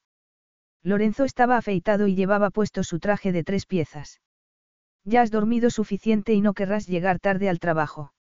El tono era más bien de, será mejor que no llegues tarde al trabajo. No llegaré tarde. En media hora en mi despacho. Media hora. Allí estaré. La noche anterior había sido una prueba para él y la noche del gran jurado había sido el paso de, Carlitate, prometedora alumna de Derecho a Carlitate, promesa de innumerables delicias eróticas. Pero estaban en horario de trabajo y Lorenzo quería saber más cosas de ella antes de enviar su informe al comité. ¿Tus padres te apoyan? Sí, claro, no podrían apoyarme más. ¿Tienes hermanos? Una hermana, Olivia. ¿Te llevas bien con ella? Sí, muy bien. Es la guapa de la familia, contestó Carly, riendo nerviosamente. A Lorenzo le habría gustado decirle que él no estaba interesado en hermanas guapas, solo en Carly Tate. Pero tenía que insistir para saber si de verdad estaba comprometida con el programa. ¿Y qué te hizo elegir el derecho? El derecho se saltó una generación en mi familia. Y tú pensaste que debía ser el eslabón perdido. ¿Qué hacerlo? Contestó ella apasionadamente. Podrías haber estudiado otra carrera. Pero quería estudiar derecho. ¿Tienes alguna afición? Afición. Sí, deportes, teatro. Bueno, leo mucho, lo interrumpió Carly. Libros de derecho. Ella se puso colorada. Libros de derecho y novelas románticas, pero eso no pensaba decírselo. ¿Alguna cosa más? Carly se mordió los labios y eso hizo que Lorenzo se fijase en ellos. Recordaba lo furioso que se había puesto cuando el joven del bar se mostró tan grosero. Había actuado por instinto, pero aún recordaba el sabor de esos labios, y en ese momento la deseaba. Querría acostarse con ella en aquel mismo instante. ¿Puedo decir una cosa más? Quiero esa beca, afirmó Carly entonces. Lo significa todo para mí. Y para tus padres también, no tengo la menor duda, Lorenzo miró hacia la puerta, una indicación de que la entrevista había terminado. Sobre todo, porque necesitaba espacio. El resto del día pasó a toda velocidad y Carly se dedicó a finalizar los detalles para la fiesta de Navidad. Eso y asegurarse de que el taller terminaba de reparar el coche de Lorenzo a tiempo. ¿Todo va bien? Le preguntó él cuando estaba a punto de marcharse, asomando la cabeza en su oficina. Sí, muy bien. Traerán tu coche dentro de un rato. ¿Y la fiesta? Todo va estupendamente. Si necesitas ayuda, pídela. No te preocupes, lo tengo todo controlado. Carly esperó hasta que Lorenzo desapareció por el pasillo para dejar escapar un suspiro. Era absurdo sentirse así. Tenía que dejar de soñar con algo que no iba a pasar nunca. Lo que debería hacer era llamar a su madre para decirle que no iría a casa en Navidad porque aquel año tenía que quedarse en Londres organizando una fiesta. Y sí, mamá, después tendré que limpiarlo todo. Eso es, mamá, tareas menores. Estaba ensayando la conversación en voz alta. Alguien tiene que hacerlo. La llamada empezó mucho mejor de lo que Carly hubiera esperado. Su madre estaba alegre e incluso se tragó su versión de que organizar la fiesta era un honor, hasta que le dijo que tendría que limpiar después. Limpiar. Repitió su madre en tono de desaprobación. He pagado tu educación para que te dediques a limpiar. Alguien tiene que hacerlo, murmuró Carly. Y luego, cuando su madre explotó de indignación, se apartó el teléfono de la oreja. No parecía entender lo que significaba pedir una beca. Lo que había que humillarse y soportar. Pero era mejor que no lo supiera. ¿Cómo podía explicarle que el orgullo no tenía cabida cuando había que agarrarse a una posibilidad con la punta de los dedos? No, de verdad, aquí se considera un honor. ¿Cómo va a ser considerado un honor? No me imagino a tu hermana limpiando una sala llena de platos sucios. Mamá, por favor, no es eso. Dices que sí a todo, hija. Puede que tú seas la más inteligente, pero no eres astuta o sofisticada como Olivia. No te dejes tomar el pelo, Carly. Espera, habla con tu padre ya que yo no puedo convencerte. Pero aunque solo sea por él, te pido que lo consideres. Su padre fue más amable, pero Carly se dio cuenta de que también estaba decepcionado. Papá, no van a pedirme que sea la maestra de ceremonias cuando acabo de conseguir una tutoría. Organizar la fiesta de Navidad no es tan malo. Es una oportunidad para demostrar que puedo. Pasar la escoba. Oyó que decía su madre desde el otro teléfono. Bueno, da igual. Os llamaré después de la fiesta, de acuerdo. Carly esperaba una palabra de ánimo, algo. ¿Qué dice mamá? Que no comas mucho en la fiesta, contestó su padre. No debes engordar más. Capítulo 7. Gracias, papá, Carly miró el auricular. Había colgado porque su madre tenía que hacer una llamada. Luego se quedó muy quieta, intentando calmarse, pero una extraña angustia la embargó. Necesitaba aire de inmediato. Oye. Lorenzo tuvo que apartarse a toda velocidad para evitar la colisión. Perdona. ¿No me habías visto? Sí, te había visto, mintió Carly, antes de seguir hacia la puerta como si tuviera todo el tiempo del mundo. Aunque por dentro se sentía como una lavadora en el proceso de aclarado. Necesitaba aire desesperadamente. Yo también salía en este momento. ¿Por qué no nos vamos juntos? Sugirió Lorenzo. No, bueno, es que tengo que ir al supermercado. No quiero dejarte sola con tantos hombres por ahí. Ya sabes que no te puedes fiar. Ah, claro. Lorenzo solo había estado intentando ahorrarle una humillación. Habría hecho lo mismo por cualquier otra alumna. Lorenzo Domenico es, estaba acostumbrado a besar. No pongas esa cara. Estamos fuera de servicio y hasta los abogados tienen que dejar de tomarse en serio a sí mismos. Dice el gran inquisidor. ¿Dónde vas? A casa. Voy a hacer la cena, puedes cenar conmigo si quieres. No sabía que supieras cocinar. ¿A cuántos italianos conoces que no sepan cocinar? No conozco a muchos italianos, contestó Carly. Pues no sabes lo que te pierdes. Cuando llegaron, Lorenzo sugirió que se quitara el traje y se relajara un poco. Al decir eso recordó la ropa interior de encaje que Carly tenía guardada en el cajón, pero lo olvidó enseguida al ver un brillo de dolor en sus ojos. ¿Qué te pasa? Nada, nada. Salgo enseguida, murmuró Carly, entrando en su habitación. ¿Qué le habría pasado? se preguntó Lorenzo mientras se quitaba el traje de chaqueta. Suspirando, entró en el baño para darse una ducha. Necesitaba lavarse, borrar todo lo que había visto y oído aquel día en los juzgados. Trabajar como abogado criminalista era lo que siempre había querido hacer, pero los casos que llevaba eran todos dramas reales y nunca podía relajarse hasta haberse dado una ducha. Se sentía más fresco cuando entró en la cocina. A las mujeres les encantaba que cocinase. En general, se animaban mucho, y acababan en su cama. Él era un perfeccionista en la cocina, en los tribunales, en la cama, y sabía mejor que nadie que la práctica lo era todo en esos tres aspectos de la vida. Y, porque lo sabía, tenía muchas dudas sobre el futuro de Carly. La confianza en uno mismo era un requisito fundamental para convertirse en un buen abogado, pero hacía falta algo más que inteligencia y dedicación para lograrlo. Carly esperaba mucho de su carrera, pero ¿qué quería de verdad? ¿Tienes hambre? Sí, contestó ella. Prometo no envenenarte. No te molestes. Tampoco tengo tanta hambre. Pero sí acabas de decir. Está interrogándome, señor Domenico. Si hago la cena tendrás que compartirla conmigo. Entendido. Carly apartó la mirada. Sí, bueno.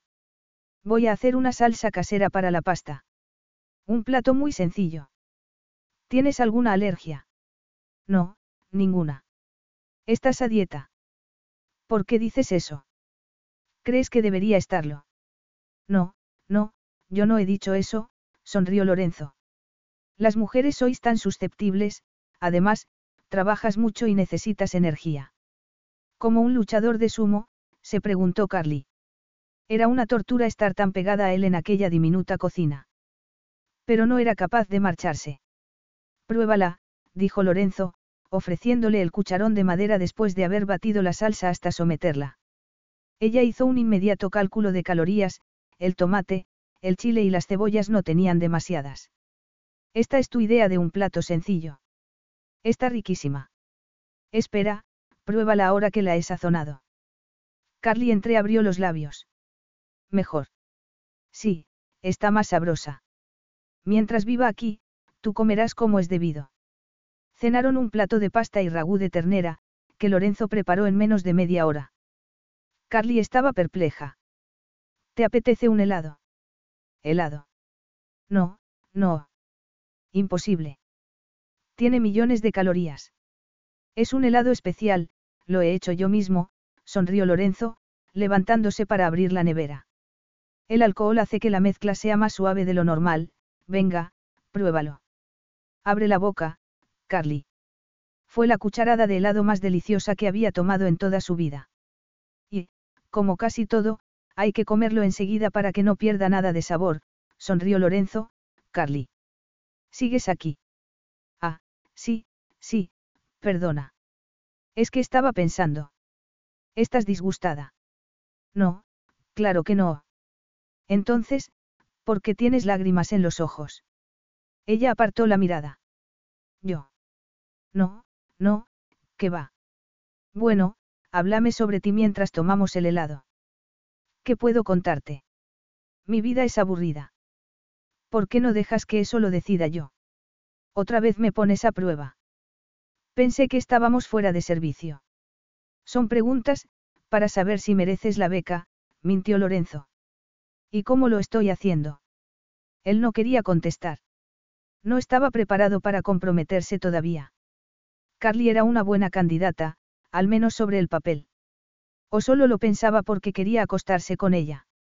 No, era más que eso. En realidad, dudaba del compromiso de Carly con la abogacía.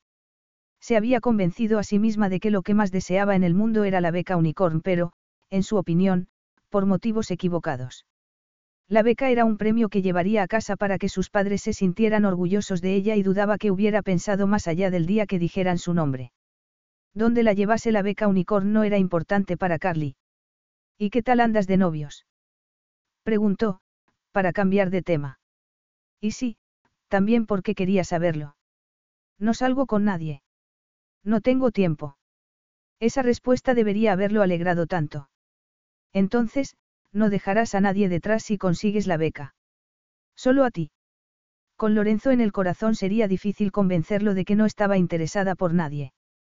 A nadie, repitió, evitando su mirada.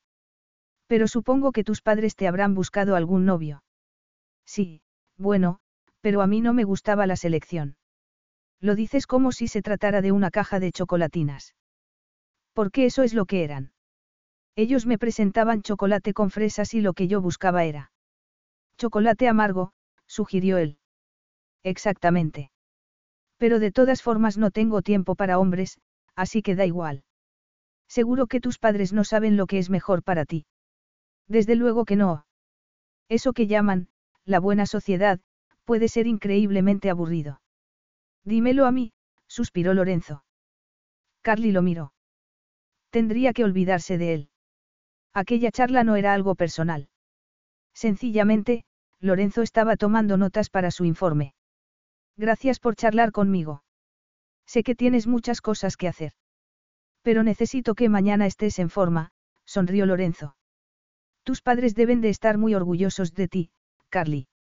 Sí, Claro que sí, murmuró ella, sin mirarlo. Y esta beca significa mucho para ellos. Mucho. ¿Y para ti? Pues. No necesitas la beca unicorn. Tus padres deberían sentirse orgullosos de ti por lo que ya has conseguido. A Carly se le encogió el estómago. Estaba intentando decirle algo. Mira, si no vas a darme la beca, prefiero saberlo ahora. Sabes que no puedo decirte nada. Sí, Claro, lo sé. Carly salió de la cocina con tal cara de pena que Lorenzo tuvo que hacer un esfuerzo para no seguirla.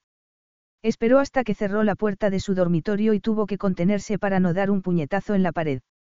Se sentía como suspendido entre el trabajo y el placer, con un puente de deseo por medio. Si estaba buscando una receta para el desastre, no podía haber encontrado una mejor. Capítulo 8. Solo una noche más hasta la fiesta de Navidad. Ese fue su segundo pensamiento nada más despertarse.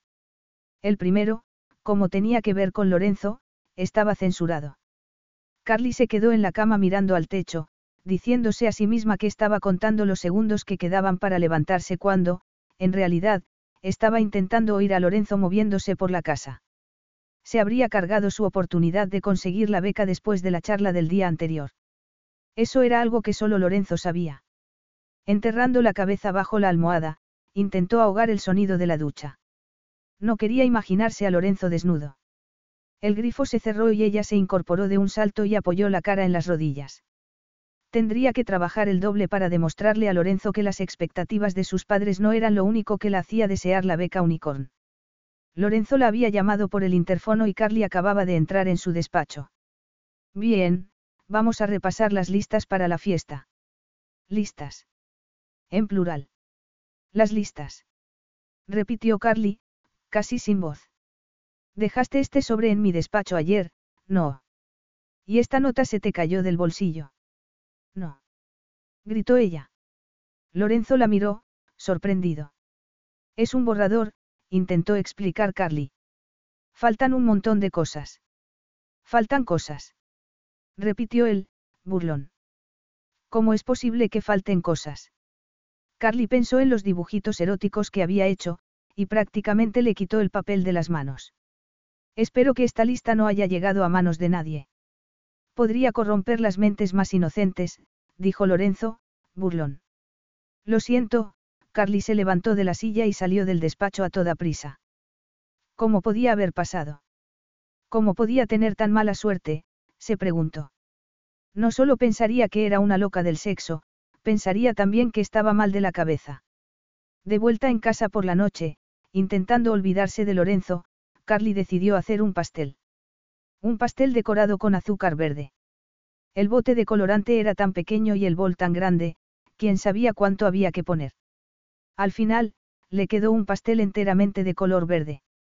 A pesar de ello, Carly decidió que quedaría muy bonito como centro de mesa en la fiesta de Navidad. Un pastel verde. murmuró Madeline. Es muy festivo, dijo Carly. Había despertado interés en cuanto entró con él en la sala donde se celebraría la fiesta. Además, pensaba Defender con uñas y dientes el primer pastel que había hecho en su vida. Podrías ponerlo en el centro de la mesa, dijo uno de los sugieres. Eso es lo que pensaba hacer, sonrió ella. Espero que lo tengas todo preparado para esta noche, dijo Madeline. Porque Lorenzo se ha ido al juzgado como un oso con dolor de muelas. Ah, sí. Estaba muerta. Todo había acabado. Aunque, después de que él hubiera visto la segunda lista, debería haberlo esperado. Se había quedado sin beca. Bueno, da igual, lo tengo todo listo. ¿Qué vas a ponerte? Carly no pensaba caer en la trampa otra vez. Aún no lo he decidido, contestó, pensando en la bronca que iba a echarle Lorenzo cuando volviera. ¿No crees que deberías decidirlo? Insistió Madeline, mirando el maletín que Carly llevaba bajo el brazo. Es el maletín de Lorenzo. Pues sí. Te deja su maletín. Carly asintió con la cabeza. ¿Te parece raro? No, no, bueno, creo que deberías pensar en el vestido para la fiesta. ¿Quién ha dicho nada sobre un vestido? No pensarás aparecer en pantalones, ¿verdad? Madeline, tú sabes que todo lo referente a la fiesta va a ser una sorpresa. Una sorpresa, no un susto. Pero si necesitas ayuda. No te la pediré a ti, desde luego. Gracias. Es que he visto un vestido que te iría fenomenal. Sí, bueno, ya me lo pensaré, la interrumpió Carly, saliendo de la sala a toda prisa. Carly sonrió, satisfecha. Estaba lista. Había encargado que llevasen las cosas dos horas antes de la fiesta para poder colocarlas a su manera y, por el momento, todo iba como ella quería. Por suerte, no había visto a Lorenzo. Lo cual era una buena noticia, se dijo mientras dejaba el maletín sobre la mesa. Le había advertido al guardia de seguridad que nadie debía acercarse a la sala hasta que ella estuviera allí. Pero si iba a fracasar iba a hacerlo a lo grande. ¿Cómo podía alguien no comer en todo el día y no adelgazar ni medio kilo? Carly, que había ido corriendo a casa, estaba luchando por meterse en la falda que llevaría a la fiesta, una falda negra de encaje sobre otra de satén color carne. De lejos, daba la impresión de que iba desnuda, aunque no sabía que la había poseído para pensar que alguien querría verla desnuda. En cualquier caso, la falda no le valía, de modo que la tiró sobre el montón de ropa que se había acumulado sobre la cama. Estaba desesperada, pero entonces se dio cuenta de que había empezado a nevar. La nieve era una buena noticia porque eso hacía posible que se pusiera montones de ropa que, con un poco de suerte, ocultarían lo que había debajo. Además, si se transformaba a sí misma en algo sin forma y sin sexo, a nadie le importaría cuánto comiese. Sí, estupendo. Cuando no estuviera repartiendo comida estaría comiéndosela. Había más gente de la que Carly había esperado y todo el mundo parecía muy alegre. Incluida Madeline. Carly, eres una estrella. exclamó, consiguiendo al mismo tiempo hacer un gesto de incredulidad. A nadie más que a ti se le habría ocurrido hacer una fiesta ambientada en los juegos recreativos. Ah, no. ¿Eso era bueno o malo? se preguntó Carly. ¿Y dónde estaba Lorenzo? Cuanto antes tuvieran la temida confrontación, mejor. Sabía que ya no había posibilidad de conseguir la beca, pero no sabía qué modo de ejecución elegiría Lorenzo. Ahora entiendo que no necesitaras mis consejos de moda. Qué inteligente por tu parte ponerte, eso que llevas. Parece que te has puesto todo el armario. Gracias, Madeline, suspiró Carly. Lo estoy pasando muy bien. Cervezas, patatas fritas, aceitunas, ¿quién habría pensado que se te ocurriría una idea tan original? Sonrió Madeline, irónica. ¿Has visto a Lorenzo? Pues, ah, espera, se me había olvidado. Quiere que vayas a verlo a su despacho inmediatamente. Está aquí. exclamó Carly. Lleva dos horas aquí, controlando la organización de la fiesta. No tienes por qué preocuparte, pero debes aceptar que un hombre como Lorenzo no está acostumbrado a este tipo de celebraciones. Seguro que se le pasará. Está muy enfadado. ¿Quién sabe? Lorenzo nunca muestra sus sentimientos. Pero supongo que eso tú ya lo sabes. Desde luego que lo sabía.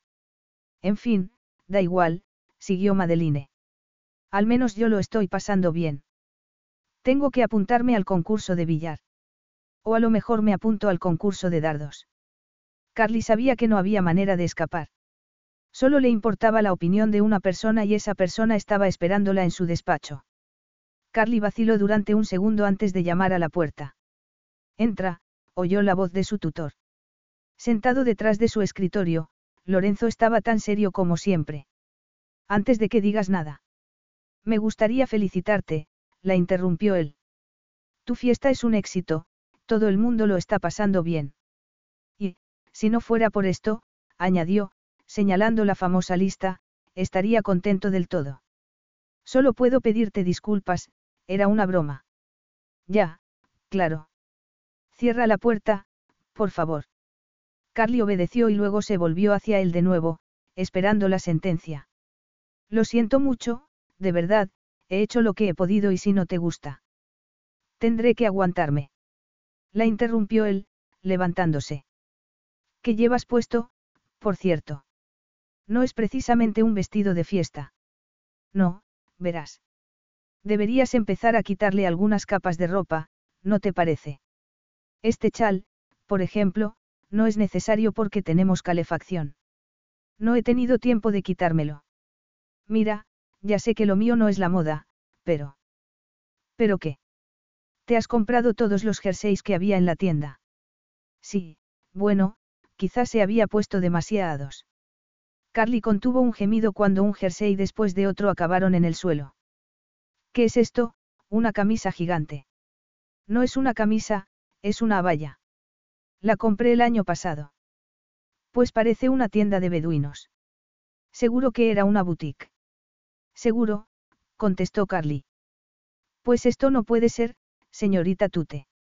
Aparte del mal gusto para elegir la ropa, te has cargado la primera regla de tu lista. ¿O era la segunda?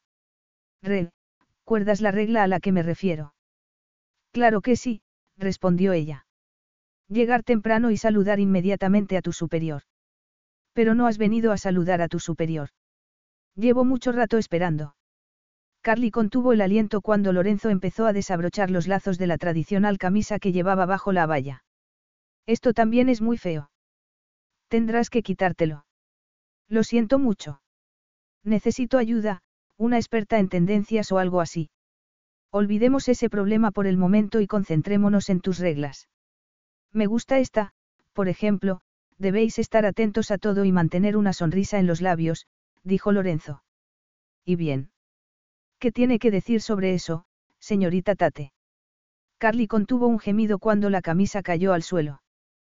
Capítulo 9. Escribí esas reglas solo como, sugerencias, le recordó Carly. Como tú mismo dijiste, eran para ayudar a los que tenían menos experiencia. ¿Te están ayudando a ti? Preguntó Lorenzo, mientras intentaba quitarle otra camisa. ¿Se puede saber qué haces? No lo sabes. Sus caras estaban muy cerca y el cálido aliento de Lorenzo la hacía sentir escalofríos. Ahora te sientes más fresca. Estaba de broma. ¿Quieres que pare? Solo si tú quieres hacerlo, pensó Carly. No te atrevas, se atrevió a decir, sin embargo. Lorenzo la empujó suavemente contra la puerta. Exactamente cuántas prendas llevas. Unas cuantas. Pues debes de estar ardiendo. No tienes ni idea. Lo mejor que podemos hacer es quitártelo todo. ¿Y la fiesta? Las mejores fiestas marchan solas, y tú has organizado una estupenda. ¡Qué alivio! Desde luego. ¿Qué es esto? Una camiseta térmica. Pues, me temo que sí. ¿Te la quitas tú o te la quito yo? Carly dudó un momento y luego, en lugar de quitarse la camiseta, empezó a quitarle la corbata. Vaya, señorita Tate, tiene usted mucha cara. Me parece que estoy empezando a entender el juego. Siempre supe que eras una buena estudiante, Lorenzo le quitó la camiseta mientras ella desabrochaba su chaleco. Ah, esto está muy bien, dijo luego, al descubrir una camisola de satén azul. Carly se cruzó de brazos para taparse el escote. La camisola de satén era tan fina que no escondía nada. Qué interesante, observó Lorenzo, que, a pesar de llevar puesto todo lo que había en tu armario, se te haya olvidado ponerte un sujetador. Es que aprietan demasiado. Por fin estamos de acuerdo en algo, sonrió él. Pero debería advertirte que un comportamiento inapropiado durante la fiesta de Navidad podría limitar tu carrera. Mientras que dar un beso en los labios como Dios manda puede ayudarte a aprobar, siguió. Carly, con una sonrisa casi tan perversa como la de Lorenzo. Él la obligó a abrir los brazos y la miró a placer. Esa lista era estupenda. Me ha dado muchas pistas sobre lo que te gusta.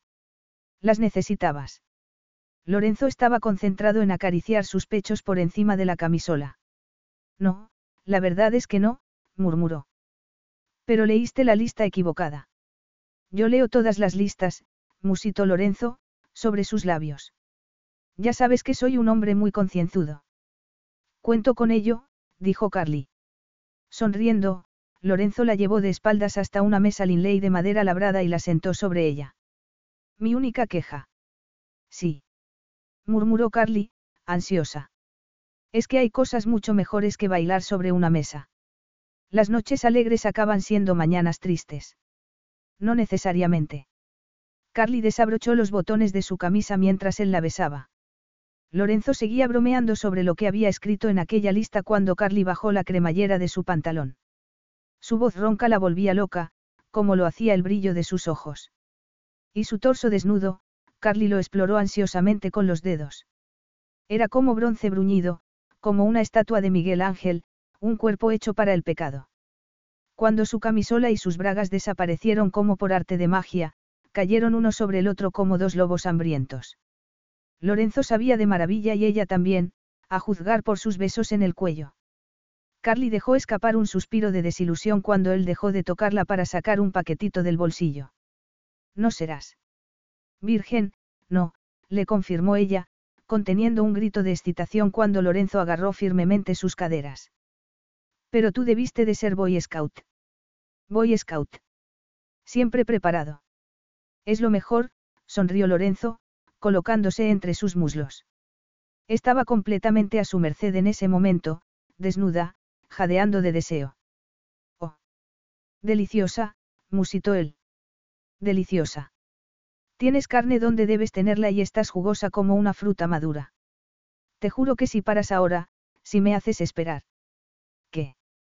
He esperado más que suficiente, murmuró Carly.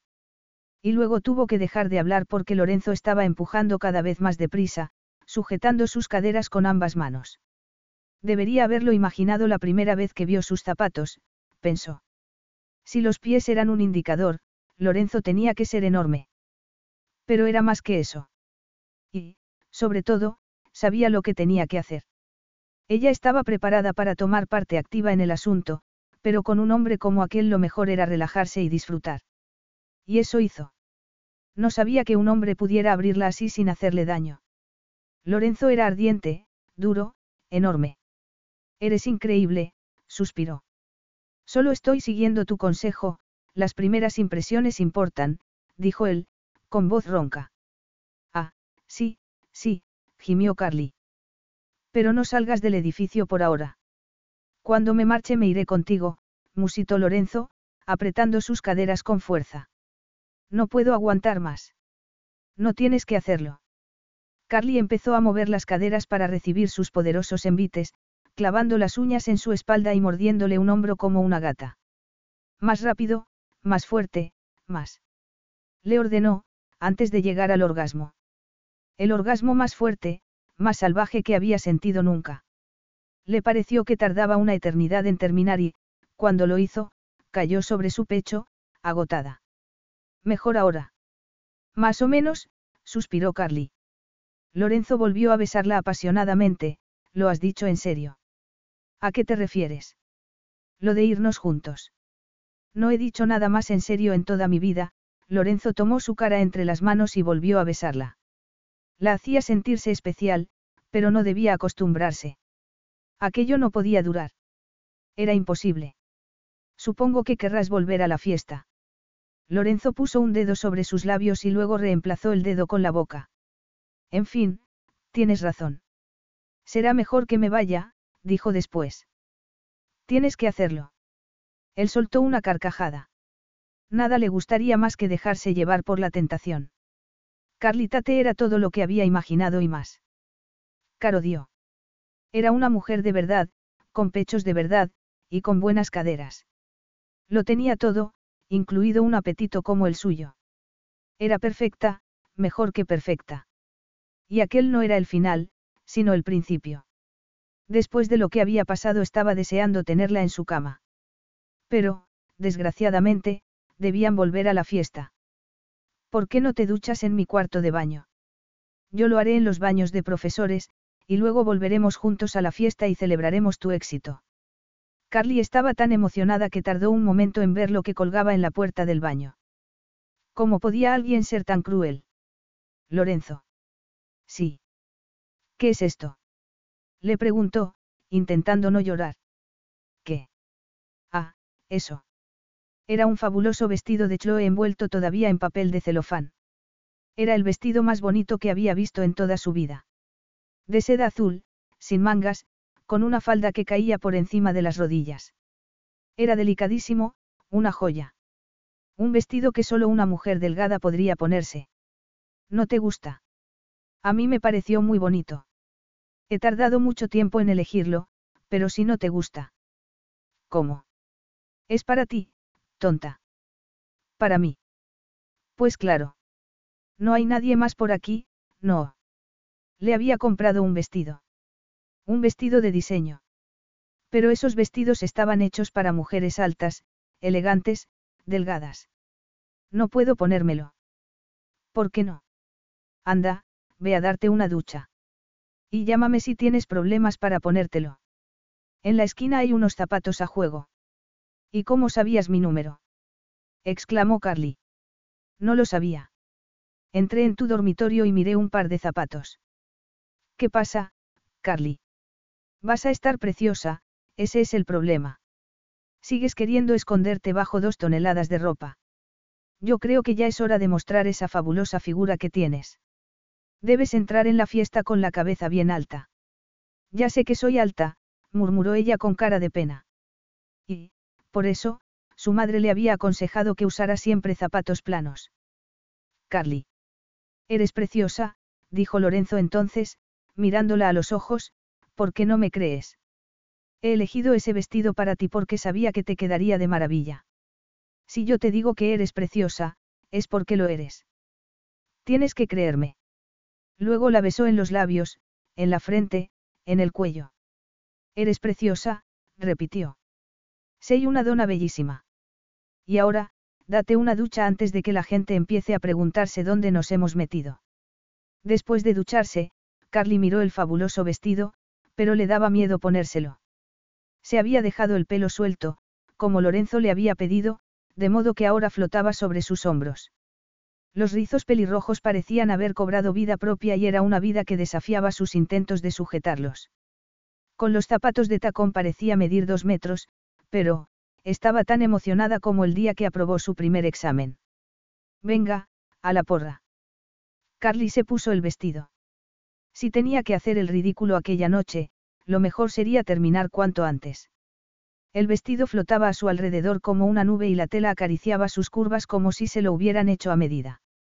El color no podía sentarle mejor a su tono de piel y a su pelo, Carly se miró al espejo, atónita. Era como si la hubieran transformado. Ella nunca se había puesto un vestido así. Nunca se le habría ocurrido comprar uno. ¿Para qué iba a hacerlo? Jamás se había puesto nada que abrazase su figura en lugar de ocultarla. ¿Puedo pasar? Preguntó Lorenzo. Si puedo abrocharme el vestido. Espera, yo te ayudo. Estoy guapa. Dios mío. Te había dicho que eras preciosa. Eres exquisita. Eres la mujer más hermosa que he visto en mi vida. Lorenzo. Lo digo completamente en serio. ¿Dónde te habías escondido? No sé si la cremallera. Mira, ya está, poniendo las dos manos sobre sus hombros, Lorenzo le dio un beso en la nariz, el vestido te queda de maravilla y yo voy a ser el hombre más orgulloso de la fiesta. Eres el hombre más bueno que conozco. Bueno. Alguien debería decirte que cuando un hombre le compra un regalo a una mujer siempre hay cierto egoísmo por su parte. Venga, ¿a qué estás esperando?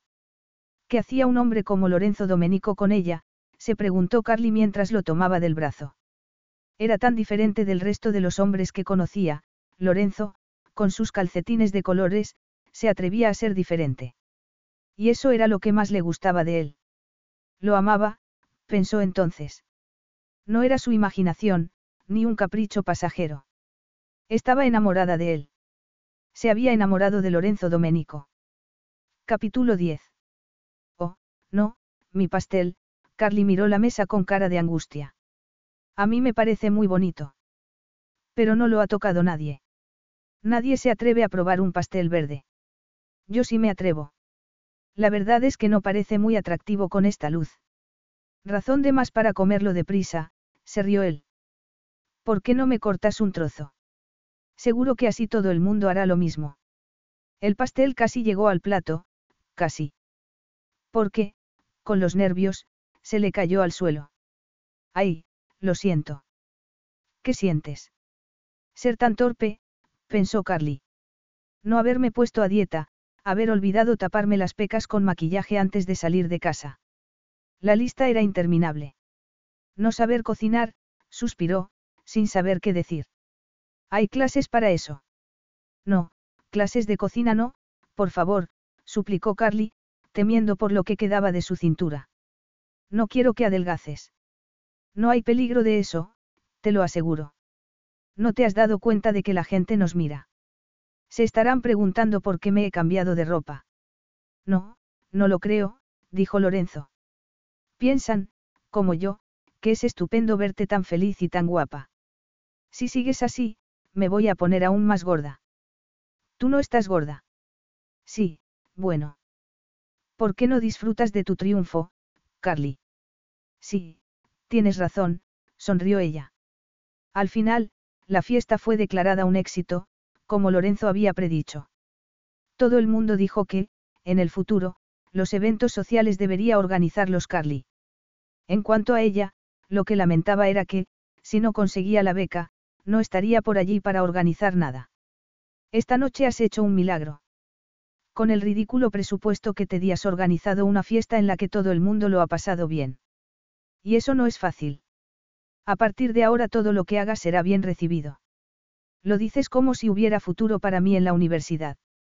Tú puedes hacer lo que te propongas, en cualquier campo, dijo Lorenzo entonces, poniéndose serio. Una campanita de alarma sonó en el cerebro de Carly, pero no quería estropear el momento hablando de la beca. Haces que todo suene tan fácil, tan romántico. Un profesional no habría podido hacerlo mejor, insistió él. Solo digo que tienes toda la vida por delante. Y ahora deja de jugar con la llave y abre la puerta de una vez. Qué impaciente. Hay cosas que no pueden esperar y tú eres una de ellas. Pero lo primero que Carly vio cuando abrió la puerta fue una carta de su madre en el suelo. Déjalo. Ya la leerás mañana, sonrió él, tirando de su mano. Al principio no podía dejar de pensar en la carta. Estaba demasiado tensa, pero Lorenzo se encargó de hacer que la olvidara. Se encargó de todas las maneras posibles. En su habitación.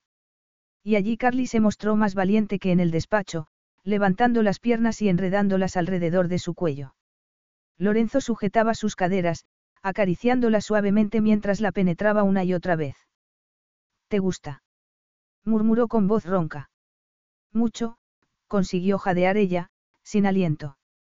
Lorenzo parecía saber todo lo que le gustaba por instinto. Se tomaba su tiempo, apartándose del todo para que volviera a sentir el placer de recibirlo una y otra vez. Afortunadamente su cama era muy grande, ya que le había prometido probar todas las posturas hasta que encontrase la que más le gustaba. Avariciosa, murmuró, poniendo un dedo sobre sus labios. Lo dices como un halago. Lo es, musitó él, sin dejar de moverse hasta que Carly empezó a levantar las caderas convulsivamente. Cuando te lo diga, déjate llevar, del todo. Será más fuerte, más grande y más aterrador de lo que haya sentido jamás. Te creo. Carly se abrió todo lo que pudo para él, sin esconderle nada. Ahora. Jadeó Lorenzo. Pero aquella vez no paró cuando ella se dejó ir. Siguió moviéndose, despacio al principio y casi con violencia después. Cuando llegó el momento fue como una explosión de placer y ella gritó con algo que era muy parecido al miedo. Lorenzo la miró entonces y supo que nunca disfrutaría más del sexo. Necesitaba aquella, la necesitaba a ella. Sorprendido, sacudió la cabeza. Lo que necesitaba era sexo, pura y simplemente. Necesitaba a Carly. Esas palabras no dejaban de repetirse en su cerebro. Nunca necesitas descansar. Preguntó ella. Si ya te has cansado. Yo no he dicho eso. Exclamó Carly, levantando los brazos sobre su cabeza en un gesto seductor. Solo pensaba que necesitarías recargar las pilas. No sé qué clase de pilas usas tú, pero sugiero que cambies de marca. Me parece que acabo de hacerlo. Me alegro, se rió Lorenzo, porque no te relajas y me dejas hacer a mí. Esa era la clase de orden que Carly estaba más que dispuesta a obedecer. Mucho, mucho más tarde, Lorenzo sugirió que se dieran una ducha juntos. Y después, te invito a tomar chocolate y champán. Me encanta la sugerencia. Y más tarde. Eres insaciable, se rió Carly. No te alegras. No me quejo, le aseguró ella mientras entraban en el baño, solo era una observación. Ya no pudo decir más porque Lorenzo la apretó contra la pared. El contraste entre el agua caliente y los fríos baldosines creaba una sensación muy excitante. Eres asombroso, murmuró mientras Lorenzo la penetraba. Y tú eres muy lista, sonrió él, perverso. Tomamos bombones y champán en la cama. Sugirió Lorenzo después. Pero si acabamos de ducharnos. La mitad de la diversión es ensuciarse y lavarse luego, para volver a ensuciarse otra vez, se rió Lorenzo. Traigo los bombones. Desde luego, sabes cómo llegar al corazón de una mujer. Mientras sepa llegar al tuyo. Lo decía en serio. Carly apoyó la cabeza en la almohada cuando Lorenzo salió de la habitación. No, claro que no. Palabras, besos, risas, todo eso era fácil para él. Pero hablar de sentimientos. Cuando volvió con una bandeja, Carly forzó una sonrisa. La verdad era que tanta actividad le había abierto el apetito. De la Duré, la mejor bombonería de París. Los he pedido especialmente para ti. Sí, seguro. No, en serio, insistió él. Como recompensa por organizar la fiesta de Navidad. Y eso antes de saber que sería un éxito. ¿Lo ves? No soy tan malo. Yo nunca he dicho. Espera, esto es un experimento para mí y necesito toda tu concentración, la interrumpió Lorenzo, tomando un bombón de la caja. Carly intentó disimular una sonrisa mientras se miraban el uno al otro, pero fracasó. Concéntrate, boba. Cierra los ojos y abre la boca. Ella obedeció y Lorenzo metió un delicioso bombón entre sus labios. Y luego le dio un sorbito de champán. ¡Um! ¡Qué rico! Tú estás mucho más rica, cariño. Sus buenas intenciones se habían ido al infierno, tuvo que aceptar Lorenzo cuando Carly se quedó dormida entre sus brazos. Aquello debía ser una aventura, algo sin ataduras, sin promesas de futuro. Pero no estaba seguro de poder pensar con claridad cuando la tenía cerca. De lo único que estaba seguro era de que no volvería a tener alumnas. Lo que haría sería buscar una orden monacal y esperar que necesitasen representación legal. Lorenzo. Su inquietud la había despertado. Carly parecía intuir esas cosas. ¿Qué, cara mía? Mientras la miraba a los ojos sintió la tentación de decirle todo lo que había estado pensando. Pero, ¿cómo iba a hacerlo si eso removería los cimientos de su vida? ¿Te pasa algo? Nada, cariño, sonrió Lorenzo, apretándola contra su corazón. Habiendo visto cómo aumentaba la confianza de Carly en sí misma, no se atrevía a destruirla. Capítulo 11. Tres días más tarde, Carly fue temprano a la oficina para enfrentarse a la entrevista final, la que iba a decidir si recibía la beca o no. La entrevista tendría lugar delante de un tribunal de jueces y abogados elegidos por Lorenzo, a quien no había visto mucho desde la noche de la fiesta. Estaba tan nerviosa que decidió no hablar con nadie hasta que hubiera terminado, de modo que apagó el móvil. En realidad, habría preferido estar en cualquier otra parte. Nunca se había sentido más aprensiva por una entrevista, quizá porque había intuido lo que Lorenzo no quería decirle, que por muy bien preparada que estuviera no sería suficiente. La entrevista fue un desastre. Cuando salió de la sala, ni siquiera sabía si quería dedicarse al derecho. Haciendo una bola con la carta de su madre, Carly se preparó a sí misma para la fatídica llamada de teléfono. Y lo peor de todo era que Lorenzo la había decepcionado por completo. No había aparecido en la entrevista. Ni siquiera se había molestado en pasar por su oficina para desearle buena suerte. Carly había sabido desde el principio que su aventura con Lorenzo era solo eso, una aventura, ella estaba enamorada, pero él no. Había tenido los ojos abiertos desde el principio, pero tendría que darle una explicación sobre su ausencia. Carly marcó el número de su casa, pero no pudo decir una palabra porque su madre empezó a contarle que todo el mundo estaba esperando la buena noticia. No la he conseguido. Tu padre ya ha abierto el champán. Mamá, por favor, escúchame. No me han dado la beca. ¿Qué has dicho? Que no me la han dado. No he pasado la entrevista, repitió Carly, sabiendo el disgusto que le estaba dando. ¿Cómo? exclamó su madre. ¿Que no te han dado la beca? Ha sido culpa mía. No he hecho bien la entre, vista. Eso es todo lo que tienes que decir. No te importa lo que esto significa para nosotros. Lo siento, no sé qué más puedo decir. Tiene que ser un error, insistió su madre. Tú nunca haces mal las entrevistas. Lo has hecho a propósito, para hacerme daño. Lo siento mucho, puedo hablar con papá. Tú sabes el disgusto que se va a llevar, no. Espero que hayas leído mi carta. Ya te dije que es, estaba muy estresado. Sería mejor que fuera a casa para decírselo en persona. No, yo creo que lo mejor es que te quedes en Londres un tiempo, hasta que todo esto haya pasado. Muy bien, Carly se mordió los labios cuando su madre colgó sin decir una palabra más. Cubriéndose la cara con las manos, dejó escapar un suspiro. No tenía sentido seguir pensando en ello. Había fracasado y tenía que seguir adelante por mucho que le doliera. Y aquello le dolía de verdad. Uno de los jueces le había dicho que su tutor había decidido retirarse del tribunal. O más bien, había huido de un barco que se hundía. Lorenzo caminaba a toda prisa por la tienda, con una experta en moda del establecimiento siguiéndole los pasos. Sabía lo que la beca significaba para Carly y estaba decidido a suavizar el golpe. Pero había renunciado a formar parte del tribunal. No podía estar de acuerdo con algo que no iba a hacerla feliz. Al final, los jueces del tribunal habían llegado a la misma conclusión que él, el corazón de Carly no estaba en el derecho. Durante la entrevista había hablado mucho de sus padres, pero poco de sí misma. En realidad, no quería dedicarse a ejercer la abogacía, el problema era que ella aún no se había dado cuenta. Había conocido a muchos alumnos como ella. Chicos y chicas que estudiaban derecho porque seguían un itinerario cuidadosamente trazado por sus padres, pero Carly se merecía algo más que eso. Había intentado ponerse en contacto con ella por teléfono, pero lo tenía apagado. Y entendía que quisiera estar sola. El apartamento estaba vacío cuando volvió. Louisa se había ido a casa a pasar la Navidad y Lorenzo. Lorenzo prácticamente se había mudado.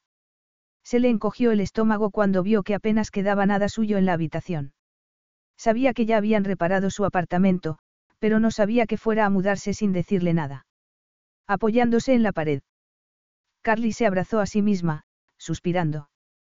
Qué tonta era. Se había acostado con un hombre que tenía su destino en las manos, un hombre a quien no le importaba nada. Y ahora había perdido la beca. La beca, Carly tuvo que cerrar los ojos, recordando aquel momento de iluminación. De repente, había entendido que no le interesaba nada la beca unicorn. Lo que quería era complacer a sus padres. Lo que quería era a Lorenzo y una vida en la que sintiera que hacía algo, que aportaba algo. Pero no sabía qué podía ser ese algo.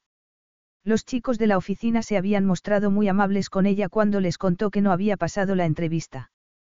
¿Por qué no te dedicas a organizar fiestas? Eso se te da muy bien. Carly se había reído, pero enseguida se dio cuenta de que lo decían en serio. Organizadora de fiestas. No, qué tontería. La fiesta de Navidad había sido cosa de una sola vez. Como Lorenzo. Como Lorenzo, no se repetiría nunca, pensó, encendiendo el móvil. Al hacerlo, vio que había siete llamadas perdidas. Todas de él. Frunciendo el ceño marcó su número, pero no obtuvo respuesta. Debía dejarle un mensaje. No se le ocurría ninguno, ninguno suficientemente educado.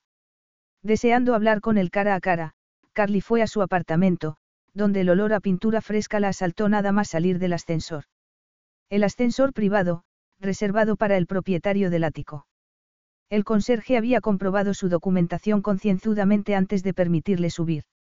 El señor Domenico había salido, le dijo, pero había un buzón en el rellano del ático donde podía dejar la carpeta llena de documentos importantes que llevaba. Documentos importantes, Carly había guardado en una carpeta todos los folios que encontró en casa y después la ató con la cintita rosa que, tradicionalmente, usaban los abogados en Londres.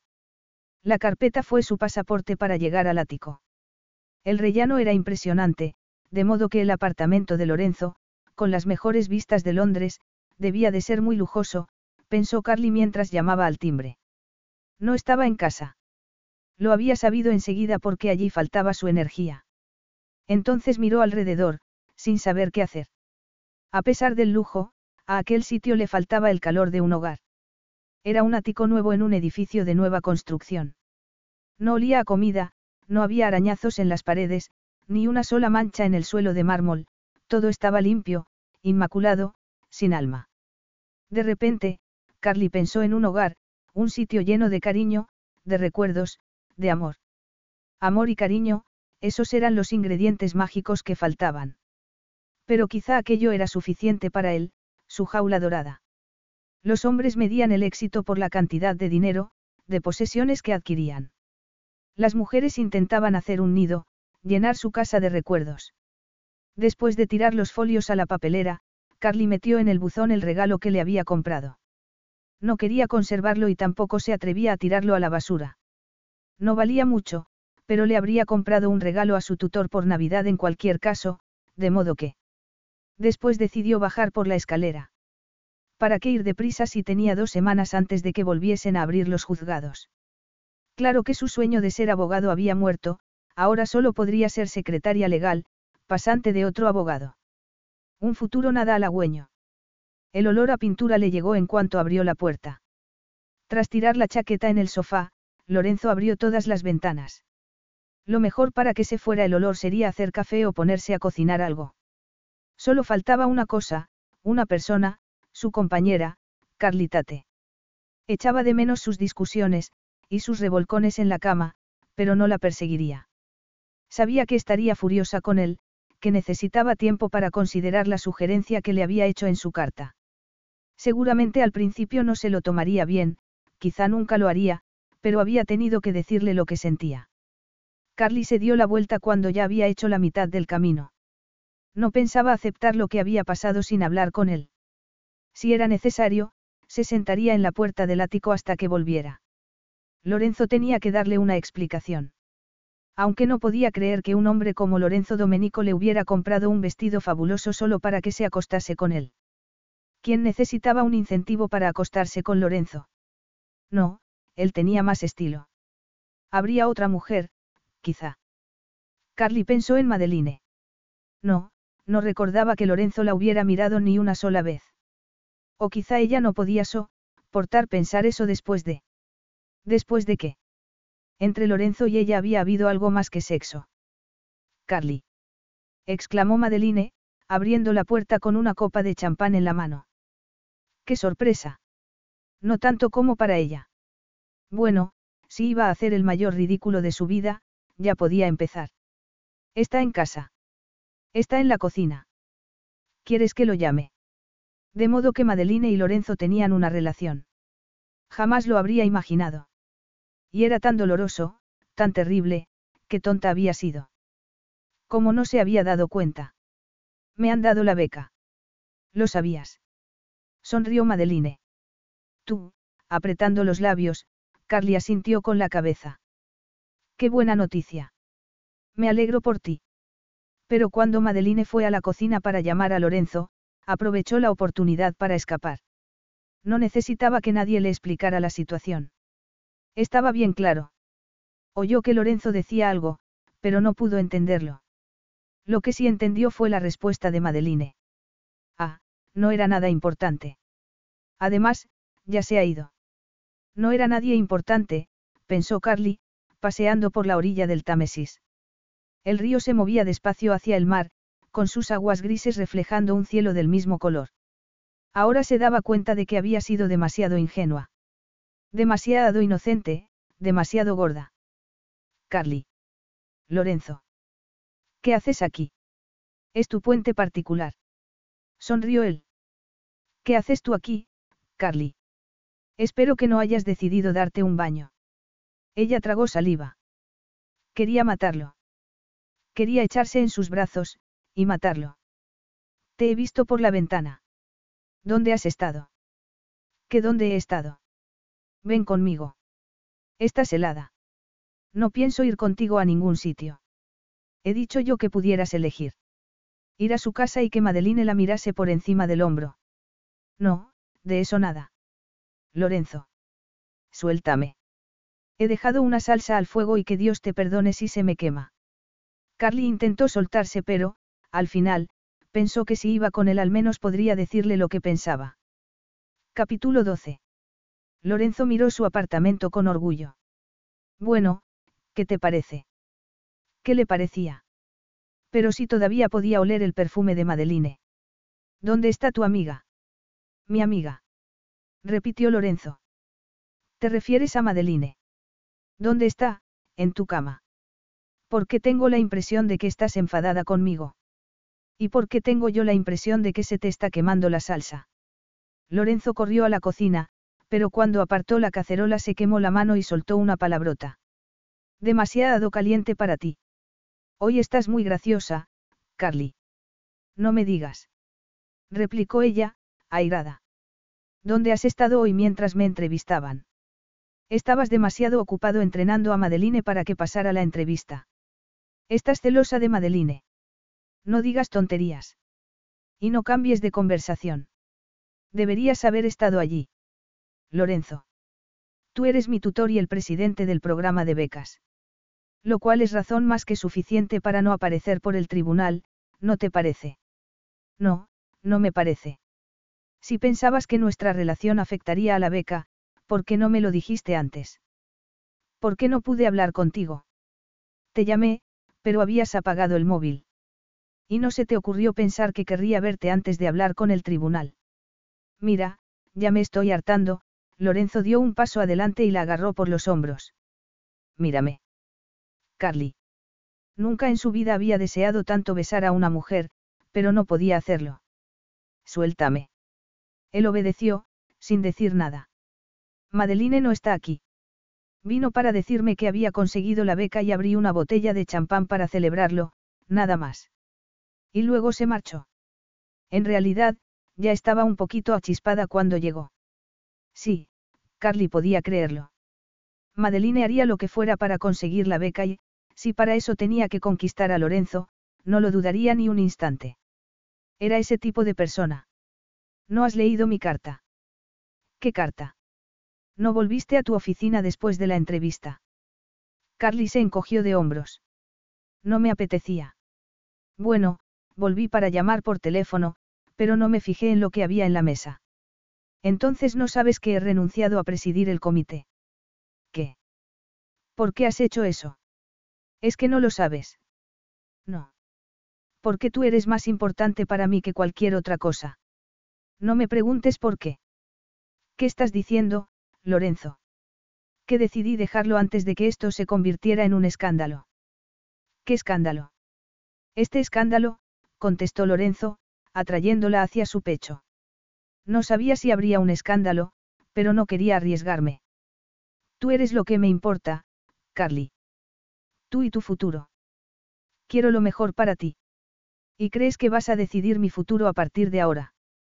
exclamó ella, intentando apartarse. Pero Lorenzo no la dejó. No pensaba dejarla escapar. Santo Dios. Cuánto te he echado de menos, murmuró, buscando sus labios. Carly estuvo a punto de apartarse pero, al final, tuvo que rendirse. ¿Por qué lo has hecho? ¿Por qué me has besado? No lo sé. Un ataque de pasión, supongo. Carly dejó escapar un largo suspiro. No me trates como a una niña. No puedes tomarme y dejarme cuando te apetezca. ¿Quién ha dicho nada de dejarte? Te necesito, Lorenzo. Necesito tu apoyo. Te dejé una carta explicándote que volvía a mi apartamento, y luego me fui de compras. ¿De compras? repitió ella, incrédula. Las navidades, le recordó Lorenzo. Pensé que habrías leído la carta y sabrías lo de mi renuncia. Pensé que necesitabas estar sola un rato y también que te irías a casa a pasar la Navidad. Por lo visto, no sería así, pensó Lorenzo al ver su expresión. La próxima vez que beses a una mujer hazlo porque te gusta, porque quieres. ¿Por qué no puedes evitarlo? ¿Por qué no me dices por qué estás tan enfadada? Estoy muy enfadada contigo.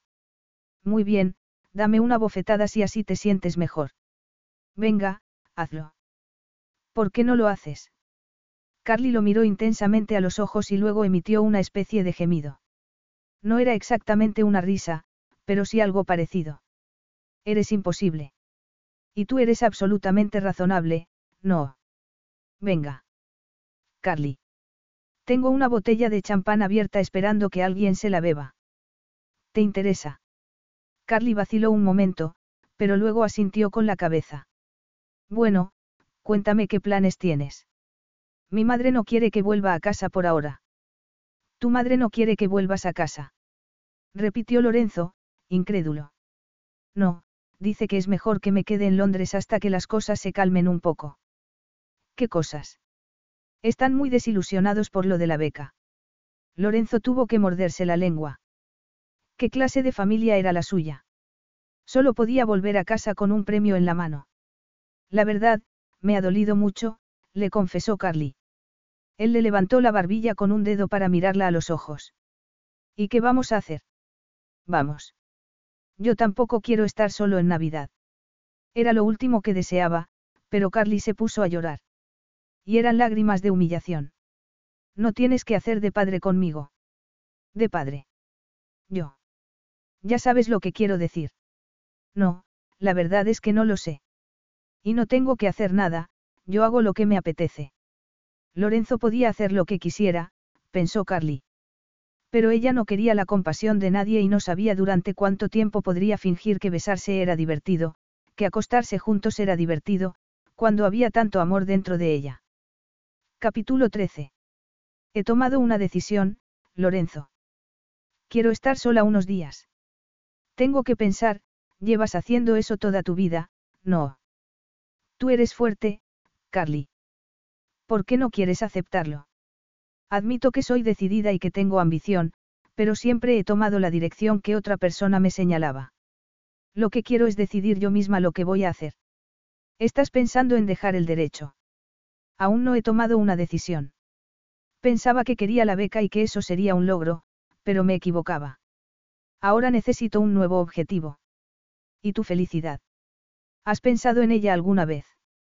A tus padres se les pasará el disgusto. Tú no los conoces.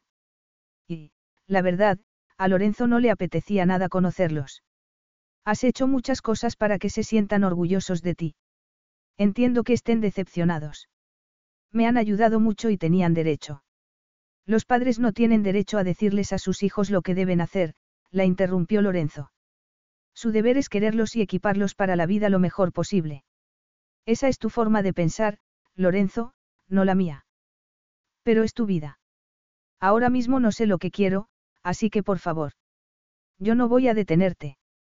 Pero si me necesitas, ya sabes dónde estoy. Lorenzo se dio cuenta de que Carly estaba sor, prendida y dolida. Su intención había sido dejarle un poco de espacio, pero quizá espacio no era lo que necesitaba. Que disfrutes de tu cena, murmuró Carly, saliendo del ático.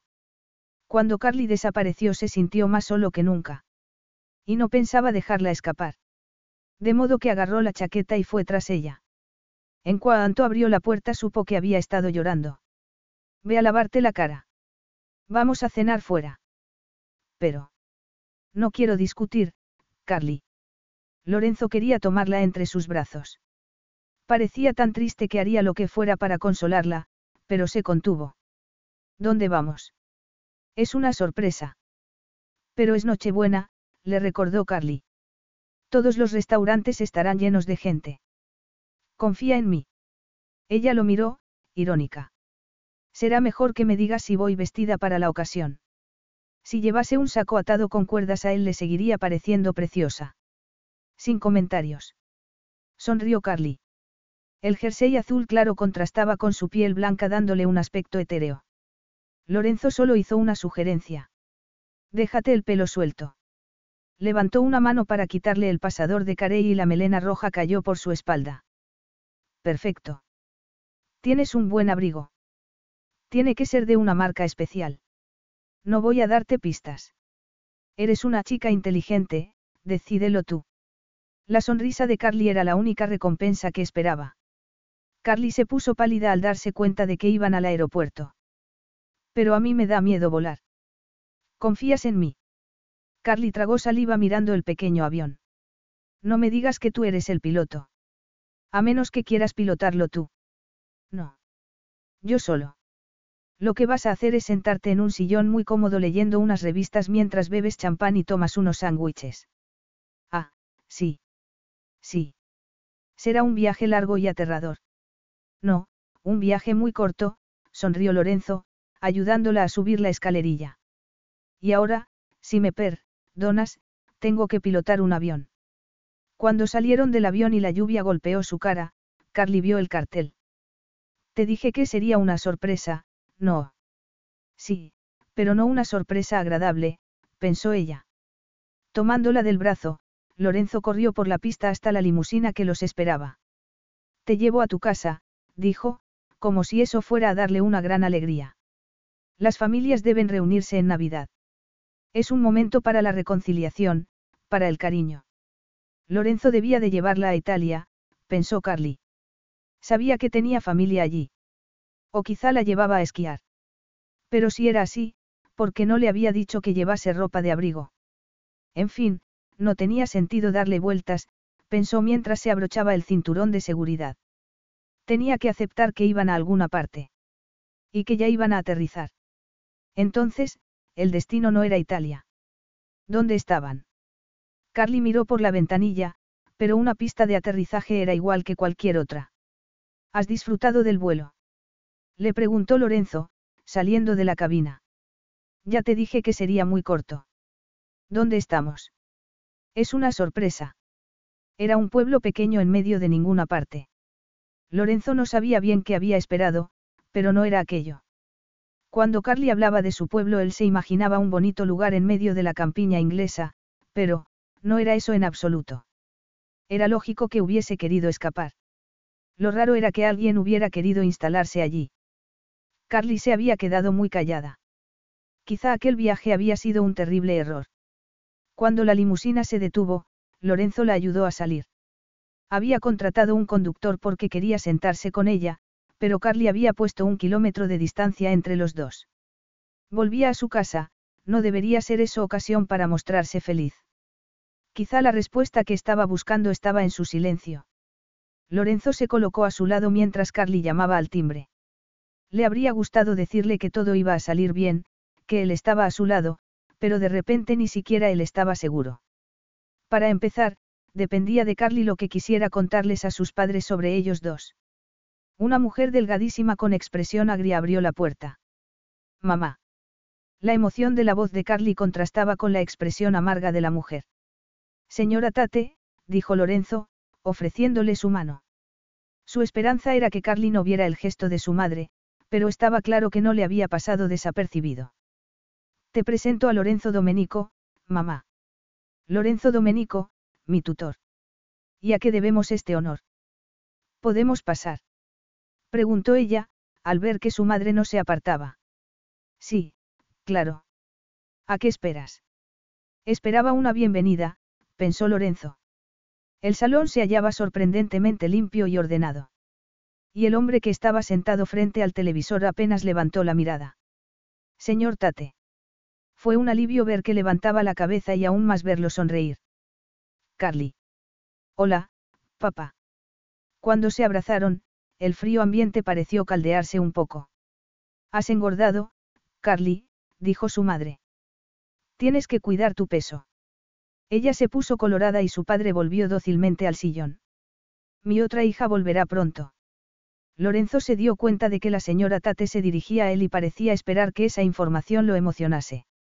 Se llama Olivia, añadió, como si la noticia del regreso de su otra hija fuera una bomba. La hermana guapa, añadió, por si acaso. Ah, sí. Pues entonces debe de ser guapísima. Justo en ese momento Olivia apareció, desprendiendo un perfume infantil. Carly.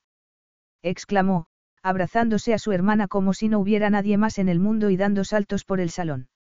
Ninguna de las dos hizo caso de su madre, que las regañaba porque podían romper algo. Por lo que Lorenzo podía ver, ya había más de un corazón roto en aquella habitación. Carly, ven conmigo, dijo su madre entonces. Había roto el abrazo de Carly y su padre y ahora hacía lo mismo con las dos hermanas. ¿Qué le pasaba a aquella mujer? ¿Estás embarazada? ¿Qué? No. exclamó Carly, atónita. ¿Por qué me preguntas eso? No entiendo por qué si no vendrías a vernos con ese tutor tuyo. Lorenzo dijo que la Navidad era un momento para reunirse con la familia. Eso no te ha preocupado hasta ahora. Solo me he perdido unas Navidades porque estaba en India. Entonces, ¿estás embarazada o no? La interrumpió su madre. No lo sé, contestó Carly, que había sido educada para decir siempre la verdad. Pues no pienses que un hombre como él se casará contigo. Si te ha dejado embarazada, no esperes nada. La amante de un hombre como ese tendría que ser. Guapa. Terminó Carly la frase por ella. Porque las dos sabemos que no lo soy. No me culpes por tu amargura, replicó su madre. Si estás embarazada, líbrate del niño. ¿Qué? No te hagas la sorprendida. Tú siempre has sido la más práctica de la familia. Si hay un problema, también hay una solución, no era eso lo que tú solías decirme. Carly hizo una mueca. No sabía que su madre estuviera tan amargada. Quizá ya era tarde, pero tenía que intentarlo de nuevo. Ya sé que has tenido que dejar muchas cosas por mí. Sí, es verdad. Pero eso ha quedado atrás. Había quedado atrás. ¿Quedaría atrás algún día? No, pensó Carly. Estaba con ellas en la cocina, como una fuerza maligna, cada céntimo que habían gastado en ella, cada vez que había dejado de ir a la peluquería para comprarle un libro de texto. Y Carly no se había dado cuenta. Si estuviera embarazada no querrías que interrumpiera el embarazo, ¿verdad? Eso es cosa tuya. De todas formas, nunca me has hecho caso, su madre se encogió de hombros. Solo espero que no hagas el ridículo. Y será mejor que vuelvas al salón si tienes alguna esperanza de que ese hombre no se enamore de tu hermana. Apretando los labios, Carly salió de la cocina. Tenía que hacer un esfuerzo sobrehumano para no llorar. Carly. Lorenzo se levantó en cuanto ella entró en la habitación. Sabía que le había pasado algo, pero no se atrevía a preguntar. Su padre estaba viendo un partido de fútbol, su madre se había sentado en el sofá, con Olivia a su lado. Todos estaban en silencio. Y, por primera vez en su vida, Carly no se atrevía a mirar a su hermana a los ojos. Tenía miedo. Aquella vez no era cuestión de dejarle el mejor juguete o el último bombón. Aquella vez Olivia representaba la amenaza de perder al hombre de su vida. Porque Olivia no solo era guapísima, sino encantadora. Y Carly tenía miedo de perderlo. El protagonista de aquel drama estaba delante de ella, haciendo que el salón pareciese diminuto. A pesar de los malentendidos, Lorenzo era la única persona que le importaba. Él era la dirección que quería tomar, no se había dado cuenta hasta aquel momento. Y ya podría ser demasiado tarde. Capítulo 14. Carly está un poco abrumada por su vuelta a casa, dijo Lorenzo para explicar el silencio.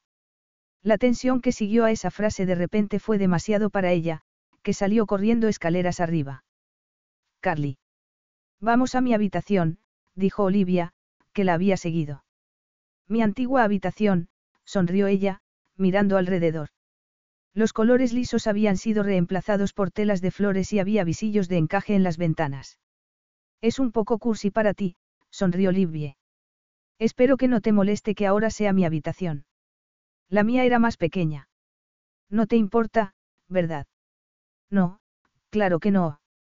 He pensado que sería mejor dormir en la habitación grande, ya que parece que voy a tener que estar aquí de por vida, suspiró su hermana, dejándose caer sobre la cama. No tienes por qué vivir aquí si no quieres. Te echo mucho de menos, Carly. ¿Y yo a ti? Bueno, cuéntame, Lorenzo es alguien especial. Lorenzo es muy especial, se rió Carly. Demasiado especial para mí.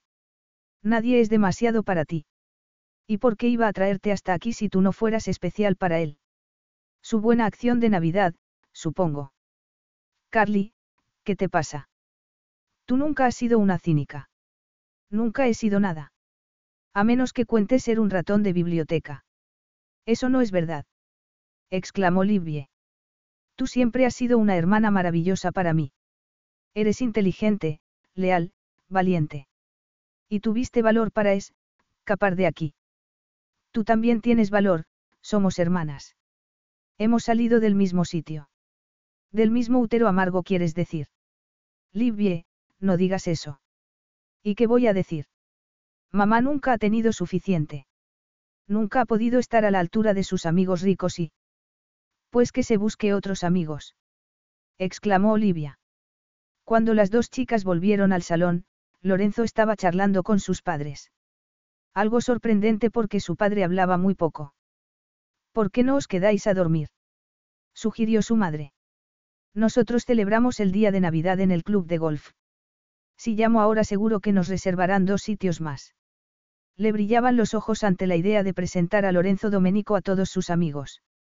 Es muy amable por su parte, señora Tate, dijo él. Me encantaría, pero la verdad es que tenemos otros planes. ¿Estás lista, Carly? ¿Por qué había dudado de él? ¿Por qué había dudado de su hermana? Carly abrazó a Livie con todas sus fuerzas. Ve a verme pronto. Lo haré. Mientras volvían al aeropuerto, Carly se sentía avergonzada. Su casa era muy humilde en comparación con el ático de Lorenzo. Nunca había visto su casa con los ojos de otra persona, y nunca se había percatado de la tensión que había entre sus padres. Lo más triste de todo era que recordaba un tiempo en el que fueron felices. Pero eso fue en el pasado y en ese momento era casi como un sueño. Lorenzo iba callado pensando en la casa de los Tate. En muchos aspectos era mejor que la casa en la que él había crecido, pero no en lo importante. Su casa había estado llena de amor, de cariño. Carly había hecho bien marchándose de allí. Lorenzo, lo siento. ¿Qué es lo que sientes? Yo diría que es obvio. Para mí no. No tienes que ser diplomático. Sé lo que intentabas hacer. Ah, sí. Sonrió él. Pues yo creo que no tienes ni idea, dijo después, tomándola entre sus brazos para secar sus lágrimas con un dedo. Lorenzo, esto es fabuloso. La había llevado a una maravillosa mansión de estilo georgiano en Cheshire. Era un hotel que había recibido muchos premios, descubrió Carly leyendo un folleto. El pueblo era precioso, como de postal, la mansión una maravilla y su habitación, una suite con salón y dormitorio, una delicia. Solo lo mejor para ti, signorina. Pero me parece que llevamos demasiada ropa, sonrió Lorenzo. Estoy absolutamente de acuerdo. Por cierto, has leído mi carta. Tu carta. Ah, no, no he tenido tiempo de leerla, pero la llevo aquí, en el bolso. Me alegro, porque quiero que la leas. Ahora mismo. Ahora mismo. Carly sacó el sobre del bolso con manos temblorosas. Su mirada, entrenada para leer concienzudamente cada frase, para no perderse nada, fue directamente hasta el final del folio, donde estaban escritas las dos palabras más importantes del inundo, te quiero. Ella lo miró, incrédula. Y luego, volviendo al principio de la carta, la leyó de arriba abajo. Cuando terminó la apretó contra su corazón, y luego volvió a leerla. Temía que las palabras hubieran cambiado, que todo hubiera sido cosa de su imaginación. Pero allí estaban, te quiero. Lorenzo. Lorenzo la quería. Estaba enamorado de ella. Lo siento mucho, musito. Si lo hubiera sabido. ¿Vas a decirme lo que piensas o no? Yo también te quiero, Lorenzo. Más que a nada en el mundo. Y no estás dolida por lo de la beca. La beca. No, no. Lorenzo había dimitido del tribunal, pero iba a continuar su carrera en Londres como abogado. Y le pedía que se quedara con él, decidiera lo que decidiera hacer con su vida. También le pedía que pensara en el futuro y que no se apresurase a tomar una decisión. Qué tonta he sido. Si hubiera leído esto antes de la entrevista, me habría ahorrado muchos problemas. ¿Y el futuro? ¿Has pensado en ello? Sí, Carly tenía una idea sobre lo que quería hacer con su vida, pero cada vez que lo pensaba en su mente aparecía el rostro de su madre. Yo creo. ¿Qué? Me parece que ahora mismo no quiero pensar en eso, contestó Carly, sentándose a su lado en la cama. Pues yo quiero que lo pienses. Y quiero que compartas esos pensamientos conmigo. Lo único que deseo es que seas feliz, Carly. Y tú solo eres feliz cuando tienes un objetivo. Ella sabía lo que quería hacer, pero también sabía que le sonaría ridículo si lo dijera en voz alta. Te quiero y eso es suficiente. De verdad. El amor es algo más que palabras, Carly. Es compromiso, lealtad. No tendrás energía para eso si te aburres. Y, conociéndote, sé que te aburrirás si no tienes nada que hacer. Mira tu hermana, ¿no crees que está deseando hacer algo? Sí, desde luego. Pero no sé si tendré confianza para probar otra cosa. Llevo tantos años estudiando derecho. Si el pasado te mantiene atada, lo mejor es cortar con él. Aprende del pasado y luego haz algo completamente diferente, algo que te haga feliz de verdad, Lorenzo se quedó en silencio un momento. ¿Estás lista para compartir conmigo una copa de champán? Era una pregunta cargada de significado y todo dependía de su respuesta. Capítulo 15. Carly pidió queso de cabra con salsa de naranja, seguido de pez espada con coulis de tomate fresco, mientras Lorenzo prefería pastel de pescado al estilo tailandés seguido de atún con crema fresca de pepinos. Y luego, una fondue de chocolate. Y champán, le recordó Carly. ¿Estás segura? No he estado más segura de nada en toda mi vida. Lorenzo llamó por teléfono al servicio de habitaciones y luego la tomó entre sus brazos. Esto es todo lo que quiero, todo lo que necesito, tú. Después de cenar hicieron el amor. Cada vez que lo hacían era una revelación, pensaba Carly medio dormida entre sus brazos. Después de hacer el amor se habían duchado juntos, luego habían vuelto a hacer el amor y en ese momento estaban durmiendo uno en brazos del otro. Lo amaba, pensó. Amaba su cuerpo y su mente. Sentir su piel desnuda era algo adictivo, sus poderosos músculos, su autocontrol, el roce de su barba, mirándolo, tuvo que admitir que era más bello de lo que había imaginado cuando lo conoció. Perfectamente proporcionado, era como el acero, en contraste con sus suaves curvas. Unas curvas que, por primera vez en su vida, le parecían atractivas. Cuando presionó los labios sobre su pecho pudo sentir los latidos de su corazón, firmes y fuertes. Él era su ancla, su puerto en medio de la tormenta. Carly no sabía cuánto tiempo había estado dormida, pero cuando se despertó encontró a Lorenzo apoyado en un codo, mirándola. ¿Qué haces? Me gusta mirarte cuando estás dormida. No sé cómo puedes estar despierto cuando yo estoy agotada. ¿De dónde sacas tanta energía? Tú eres mi inspiración, bromeó él. Pero había un brillo en sus ojos que no había visto antes. ¿En qué piensas, Lorenzo? Te oí hablando con tu madre en la cocina. Tengo muy buen oído y mucha práctica hablando mientras escucho. Y oí que te preguntaba si estabas embarazada. Pues no lo estoy. ¿Estás segura? Habían hecho el amor sin protección, de modo que no, no estaba segura. ¿Te llevarías un disgusto si no estuvieras embarazada? Le preguntó luego. Carly no quería tener hijos. Lo único que había querido antes de conocer a Lorenzo era conseguir una beca. Lo único que su madre había querido para ella era que consiguiera una beca, se corrigió Carly. Y, sin embargo. Sí, me llevaría un disgusto. No se puede tener todo en la vida. ¿Lo sabes? No. Una carrera, una familia. Carly apretó los labios. No se atrevía a soñar que Lorenzo quisiera formar una familia con ella. Sí, pero ¿cómo no estoy embarazada? Eso podemos arreglarlo. Lorenzo. ¿Te apetece intentarlo? Sí, contestó Carly, con una sonrisa en los labios. Feliz Navidad, cariño. Carly tuvo que echar mano de toda su energía para abrir un ojo. Pero al hacerlo comprobó que Lorenzo estaba afeitado, vestido y dispuesto a marcharse del hotel. Nos vamos en media hora. Así que será mejor que te levantes. Tengo que hacerlo. Desgraciadamente, sí. Feliz Navidad, cielo, sonrió Carly, apoyándose en un codo. Lorenzo se acercó para besarla y ella le echó los brazos al cuello. Pero dejó escapar un gemido de desilusión cuando la levantó de la cama para llevarla al baño. Menos mal que uno de los dos sabe controlarse. Pues anoche no parecías capaz de hacerlo. ¿Por qué eres una bruja? Venga, vamos, a la ducha. Carly se quedó apoyada en la puerta un momento. ¿Y si su madre tenía razón? ¿Y si Lorenzo solo quería pasarlo bien con ella? No, eso no podía ser. La quería, estaba segura. ¿Por qué no te vienes a vivir conmigo? Le preguntó Lorenzo cuando llegaron a su casa. ¿Lo dices en serio? exclamó Carly. ¿Por qué no? ¿Para qué vas a conservar una habitación en casa de Louisa cuando vas a estar aquí, conmigo? Lo decía como si tuvieran un proyecto de vida en común.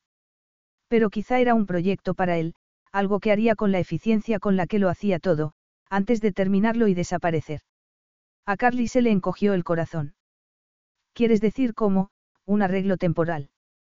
Carly, Lorenzo sonrió. Tenía los pulgares metidos en las trabillas del pantalón, con los dedos apuntando hacia un bulto enorme que la hizo olvidarse de todo.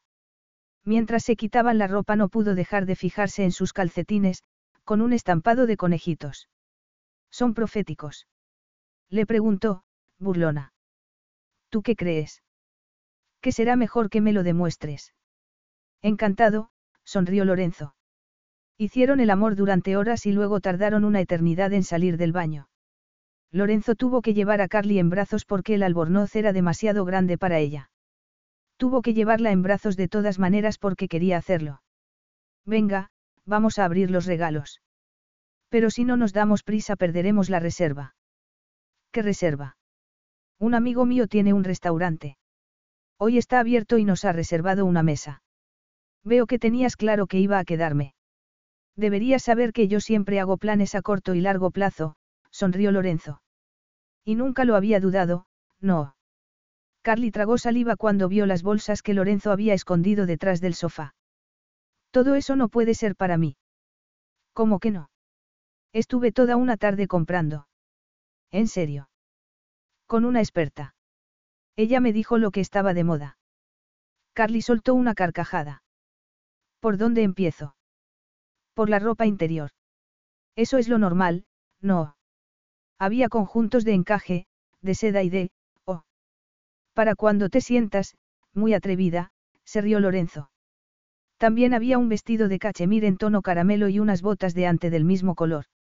Los tacones podrían ser descritos como extremadamente perversos. Son preciosas.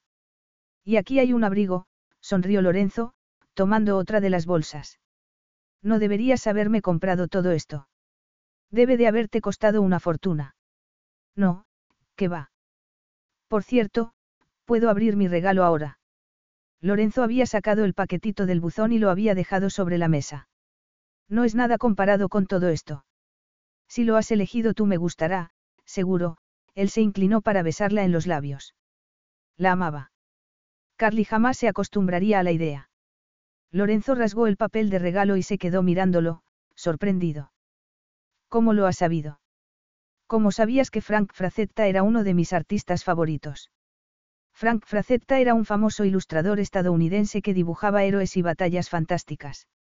Y Carly había pensado que Lorenzo podría ser uno de esos héroes. Por intuición, supongo. Es un regalo estupendo, murmuró Lorenzo.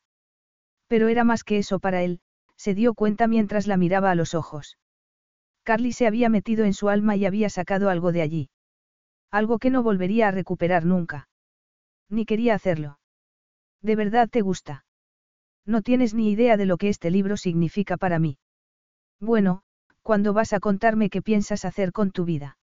Le preguntó Lorenzo mientras estaban vistiéndose. Voy a dedicarme a, organizar fiestas. No, me gustaría, o, me apetecería. No, voy a dedicarme a organizar fiestas. Por una vez en su vida, Lorenzo no pudo ocultar sus sentimientos. Carly, qué buena noticia. exclamó, tomándola en sus brazos. De verdad. ¿No te parece una tontería? ¿Por qué? Me parece una idea estupenda. ¿Lo dices en serio? Yo siempre hablo en serio, jovencita. Venga, date prisa o llegaremos tarde al restaurante. Riendo, Carly se prometió a sí misma que lucharía contra todos sus miedos. Lucharía hasta que no quedase ni una sola sombra. Lorenzo pidió champán. Tenemos que tomar una copa con el protagonista del día, se rió, señalando a un hombre vestido de Santa Claus que iba de mesa en mesa. Espero que te guste el regalo. Carly había visto a otras mujeres abriendo los regalos del anciano barbudo y siempre era una orquídea. Los regalos que recibían los hombres parecían diminutas cafeteras, algo que seguramente encantaría a Lorenzo. Pero el mío es diferente a los demás, advirtió Carly cuando Santa Claus llegó a su mesa. Tre me regala siempre algo divertido. Somos amigos desde hace muchísimos años, explicó Lorenzo. ¿Y por qué iba a comprarme Tre un regalo si no nos conocemos? He dicho yo que te lo hubiera comprado Tre. Sí, no, no lo has dicho, sonrió Carly. Ah, menos mal. Por un momento he pensado que tantos años estudiando derecho no habían servido de nada. ¿Puedo abrirlo? Primero yo, dijo Lorenzo, sacando unos calcetines con cascabeles. Ah, ahora por lo menos sabré cuándo te acercas, se rió Carly. ¿Por qué no abres el tuyo? Ella rasgó el papel. Dentro había una cajita azul. ¿Qué es? Ábrela. Quizá era un regalo de broma, tenía que serlo. Carly se sorprendió cuando vio que dentro de la cajita había otra forrada de terciopelo.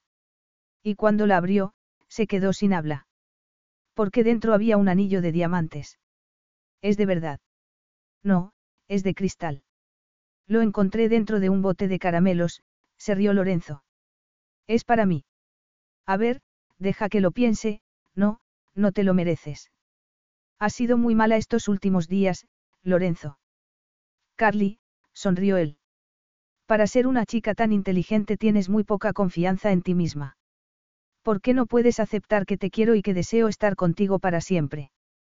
Quiero casarme contigo, cariño. Y quería comprarte un anillo de compromiso. ¿Estás seguro de que es para mí? A menos que tengas una amiga invisible, venga, dame el anillo. Me sorprende que no hayas identificado la caja de Tiffany. La caja de Tiffany. Lorenzo dejó escapar un suspiro. Veo que tenemos mucho que aprender, se rió, mientras le ponía el anillo en el dedo. Te queda perfecto. No sé qué decir, murmuró Carly. Di que me quieres. Di que te casarás conmigo. Lo dices en serio, ¿verdad? Lorenzo le apretó la mano. Es que no sabes cuánto te quiero. No sabes cuánto deseo casarme contigo. No sabes cómo deseo tener hijos contigo, Carly. Pensé que lo había dejado claro, pero parece que voy a tener que convencerte. Me casaré contigo, Lorenzo, lo interrumpió ella. ¿Estás bien? Le preguntó él al ver que parecía inclinarse un poco en la silla. Sí, sí, es la impresión. Me he mareado un poco. ¿Puedes describir la sensación exactamente? Por favor, que no estamos en un tribunal. Mi madre se marcaba cada vez que se quedaba embarazada de alguno de nosotros. Lorenzo, por favor, esto no es lo mismo. ¿Por qué estás tan segura? Carly lo miró a él y luego miró el anillo. Porque cualquiera se desmayaría después de ver este pedazo de diamante. Venga, Carly. Ninguna mujer se desmayaría ante el tamaño de un diamante, a menos que fuese diminuto, claro. Epílogo.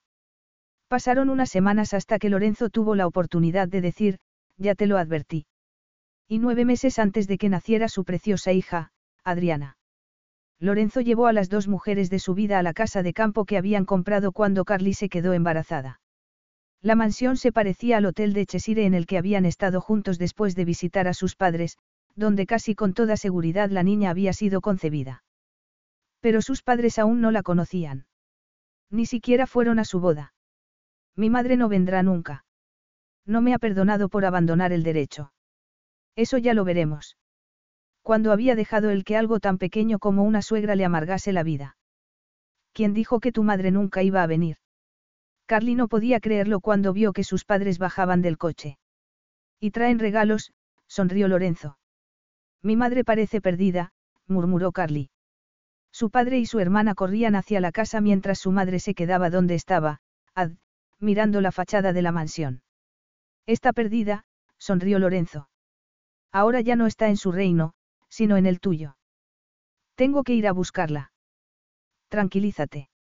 No la asustes. Yo. Asustar yo a mi madre. Se rió Carly. Recuerda que ahora todo se ha dado la vuelta, señora Domenico. Sé amable con ella, eso es todo lo que te pido. Sabes que yo siempre soy amable. Sí, lo sé. Por eso te quiero. Yo también te quiero a ti. Después de abrazar a su padre y a su hermana, Carly esperó a que su madre entrase en la casa. No la besó, por supuesto. Es muy bonita, Carly. Veo que te va muy bien. Pues sí, gracias. Te he traído un regalo. Ah, sí. Solo es un edredón para la cuna de la niña. Es precioso. Muchas gracias. Lo eligió tu padre. Y también hemos traído un regalo para Lorenzo. Pero lo elegí yo. Vamos, ábrelo. Lorenzo abrió el paquete y Carly soltó una carcajada. Eran calcetines. Calcetines grises. Son muy bonitos, dijo Carly. No me interesa si te gustan a ti o no. Lo que quiero saber es si le gustan a Lorenzo. Ella tuvo que apretar los labios. La amargura de su madre no había desaparecido. Aunque eso ya no era tan importante. Ahora ella misma era madre y lo único que le importaba era Adriana. Me gustan mucho, señora Tate, dijo Lorenzo, con los dientes apretados. Su madre se volvió entonces hacia Olivia con gesto de desaprobación, por primera vez en la vida. Sujeta bien la cabeza de la niña. ¿Me has oído, Olivia? Claro que te he oído. ¿No te parece preciosa? Lo que me parece increíble es que Carly se haya casado antes que tú. Será mejor que te des prisa, Olivia. Ya no eres tan joven. Está tomándose su tiempo para elegir al mejor, ¿verdad? Sonrió Carly. Eso espero. Cuando su madre tomó a la niña en brazos su expresión pareció suavizarse. Una nueva vida, un nuevo principio, murmuró. Esperemos que sea así, replicó su padre con expresión seria. Bueno, Lorenzo, creo que lo mejor será que dejemos solas a las señoras. Lorenzo miró a Carly como diciendo que aquella división de sexos no era cosa suya. Pero si eso hacía feliz a su padre. Ahora te toca a ti, Olivia, sonrió ella. Bueno, eso si quieres tener un niño. Antes tendría que encontrar un hombre, no. Se rió su hermana. Buena idea, asintió Carly. Esa noche, cuando se quedaron solos, Lorenzo abrazó a su mujer. Hoy has hecho un milagro, Carly. Yo. El milagro lo has hecho tú. No sé cómo has convencido a mis padres para que vinieran. El milagro es Adriana, supongo. Sobre eso no pienso discutir. Lorenzo buscó sus labios mientras metía la mano bajo su blusa. Tienes unos pechos enormes. Me encantan, murmuró, señalando la cama. Vamos. Solo si te quitas los calcetines. No sé si voy a poder esperar tanto. Pero se quitó los calcetines, se quitaron toda la ropa. Antes no nos daba tiempo, se rió Carly. ¿Crees que la pasión empieza a desaparecer? Tomando su mano, Lorenzo la puso sobre la prueba de que no era así. ¿Tú qué crees? Creo que necesito que me lo recuerdes de vez en cuando. Te quiero, Carly Tate. Carly Domenico, lo corrigió ella. Más tarde, mucho más tarde, Lorenzo le habló de sus planes para las vacaciones. He alquilado una isla durante un mes, sí, seguro. No, lo digo en serio. Voy a llevar a mi mujer y a mi niña a una isla del Caribe. Una isla del Caribe. Allí, mi preciosa esposa podrá tumbarse al sol durante todo el día, para soñar conmigo. Carly soltó una carcajada. Eres imposible. Eso ya lo establecimos hace tiempo, murmuró Lorenzo, buscando sus labios. Y, por supuesto, necesitará ropa nueva para este viaje. Bikinis, por ejemplo. Pero estoy gorda. Carly, no has estado más bonita en toda tu vida, dijo Lorenzo mirándola a los ojos. Eres el hombre más maravilloso del mundo. Y el más generoso. Pero yo tengo que comprarte algo también. ¿Qué te gustaría? No es evidente. No, dijo Carly. ¿Qué tal unos calcetines? Se rió Lorenzo. Fin. Enjoy all your favorite sports like never before at BetMGM. Sign up using code Buckeye and receive up to $1,500 back in bonus bets if you don't win your first bet. When you register with BetMGM, you'll get instant access to a variety of parlay selection features, live betting options, and the best daily promotions in the business. And with BetMGM at your fingertips, every play and every game matters more than ever. Place your money line prop, or parlay bets with the king of sportsbooks today. Sign up using code Buckeye and receive up to $1,500 back in bonus bets if you don't win your first bet. BetMGM and GameSense remind you to play responsibly. 21 plus and present in Ohio, subject to eligibility requirements. Rewards are non withdrawable bonus bets that expire in seven days. Gambling problem? Call 1 800 Gambler in partnership with MGM Northfield Park.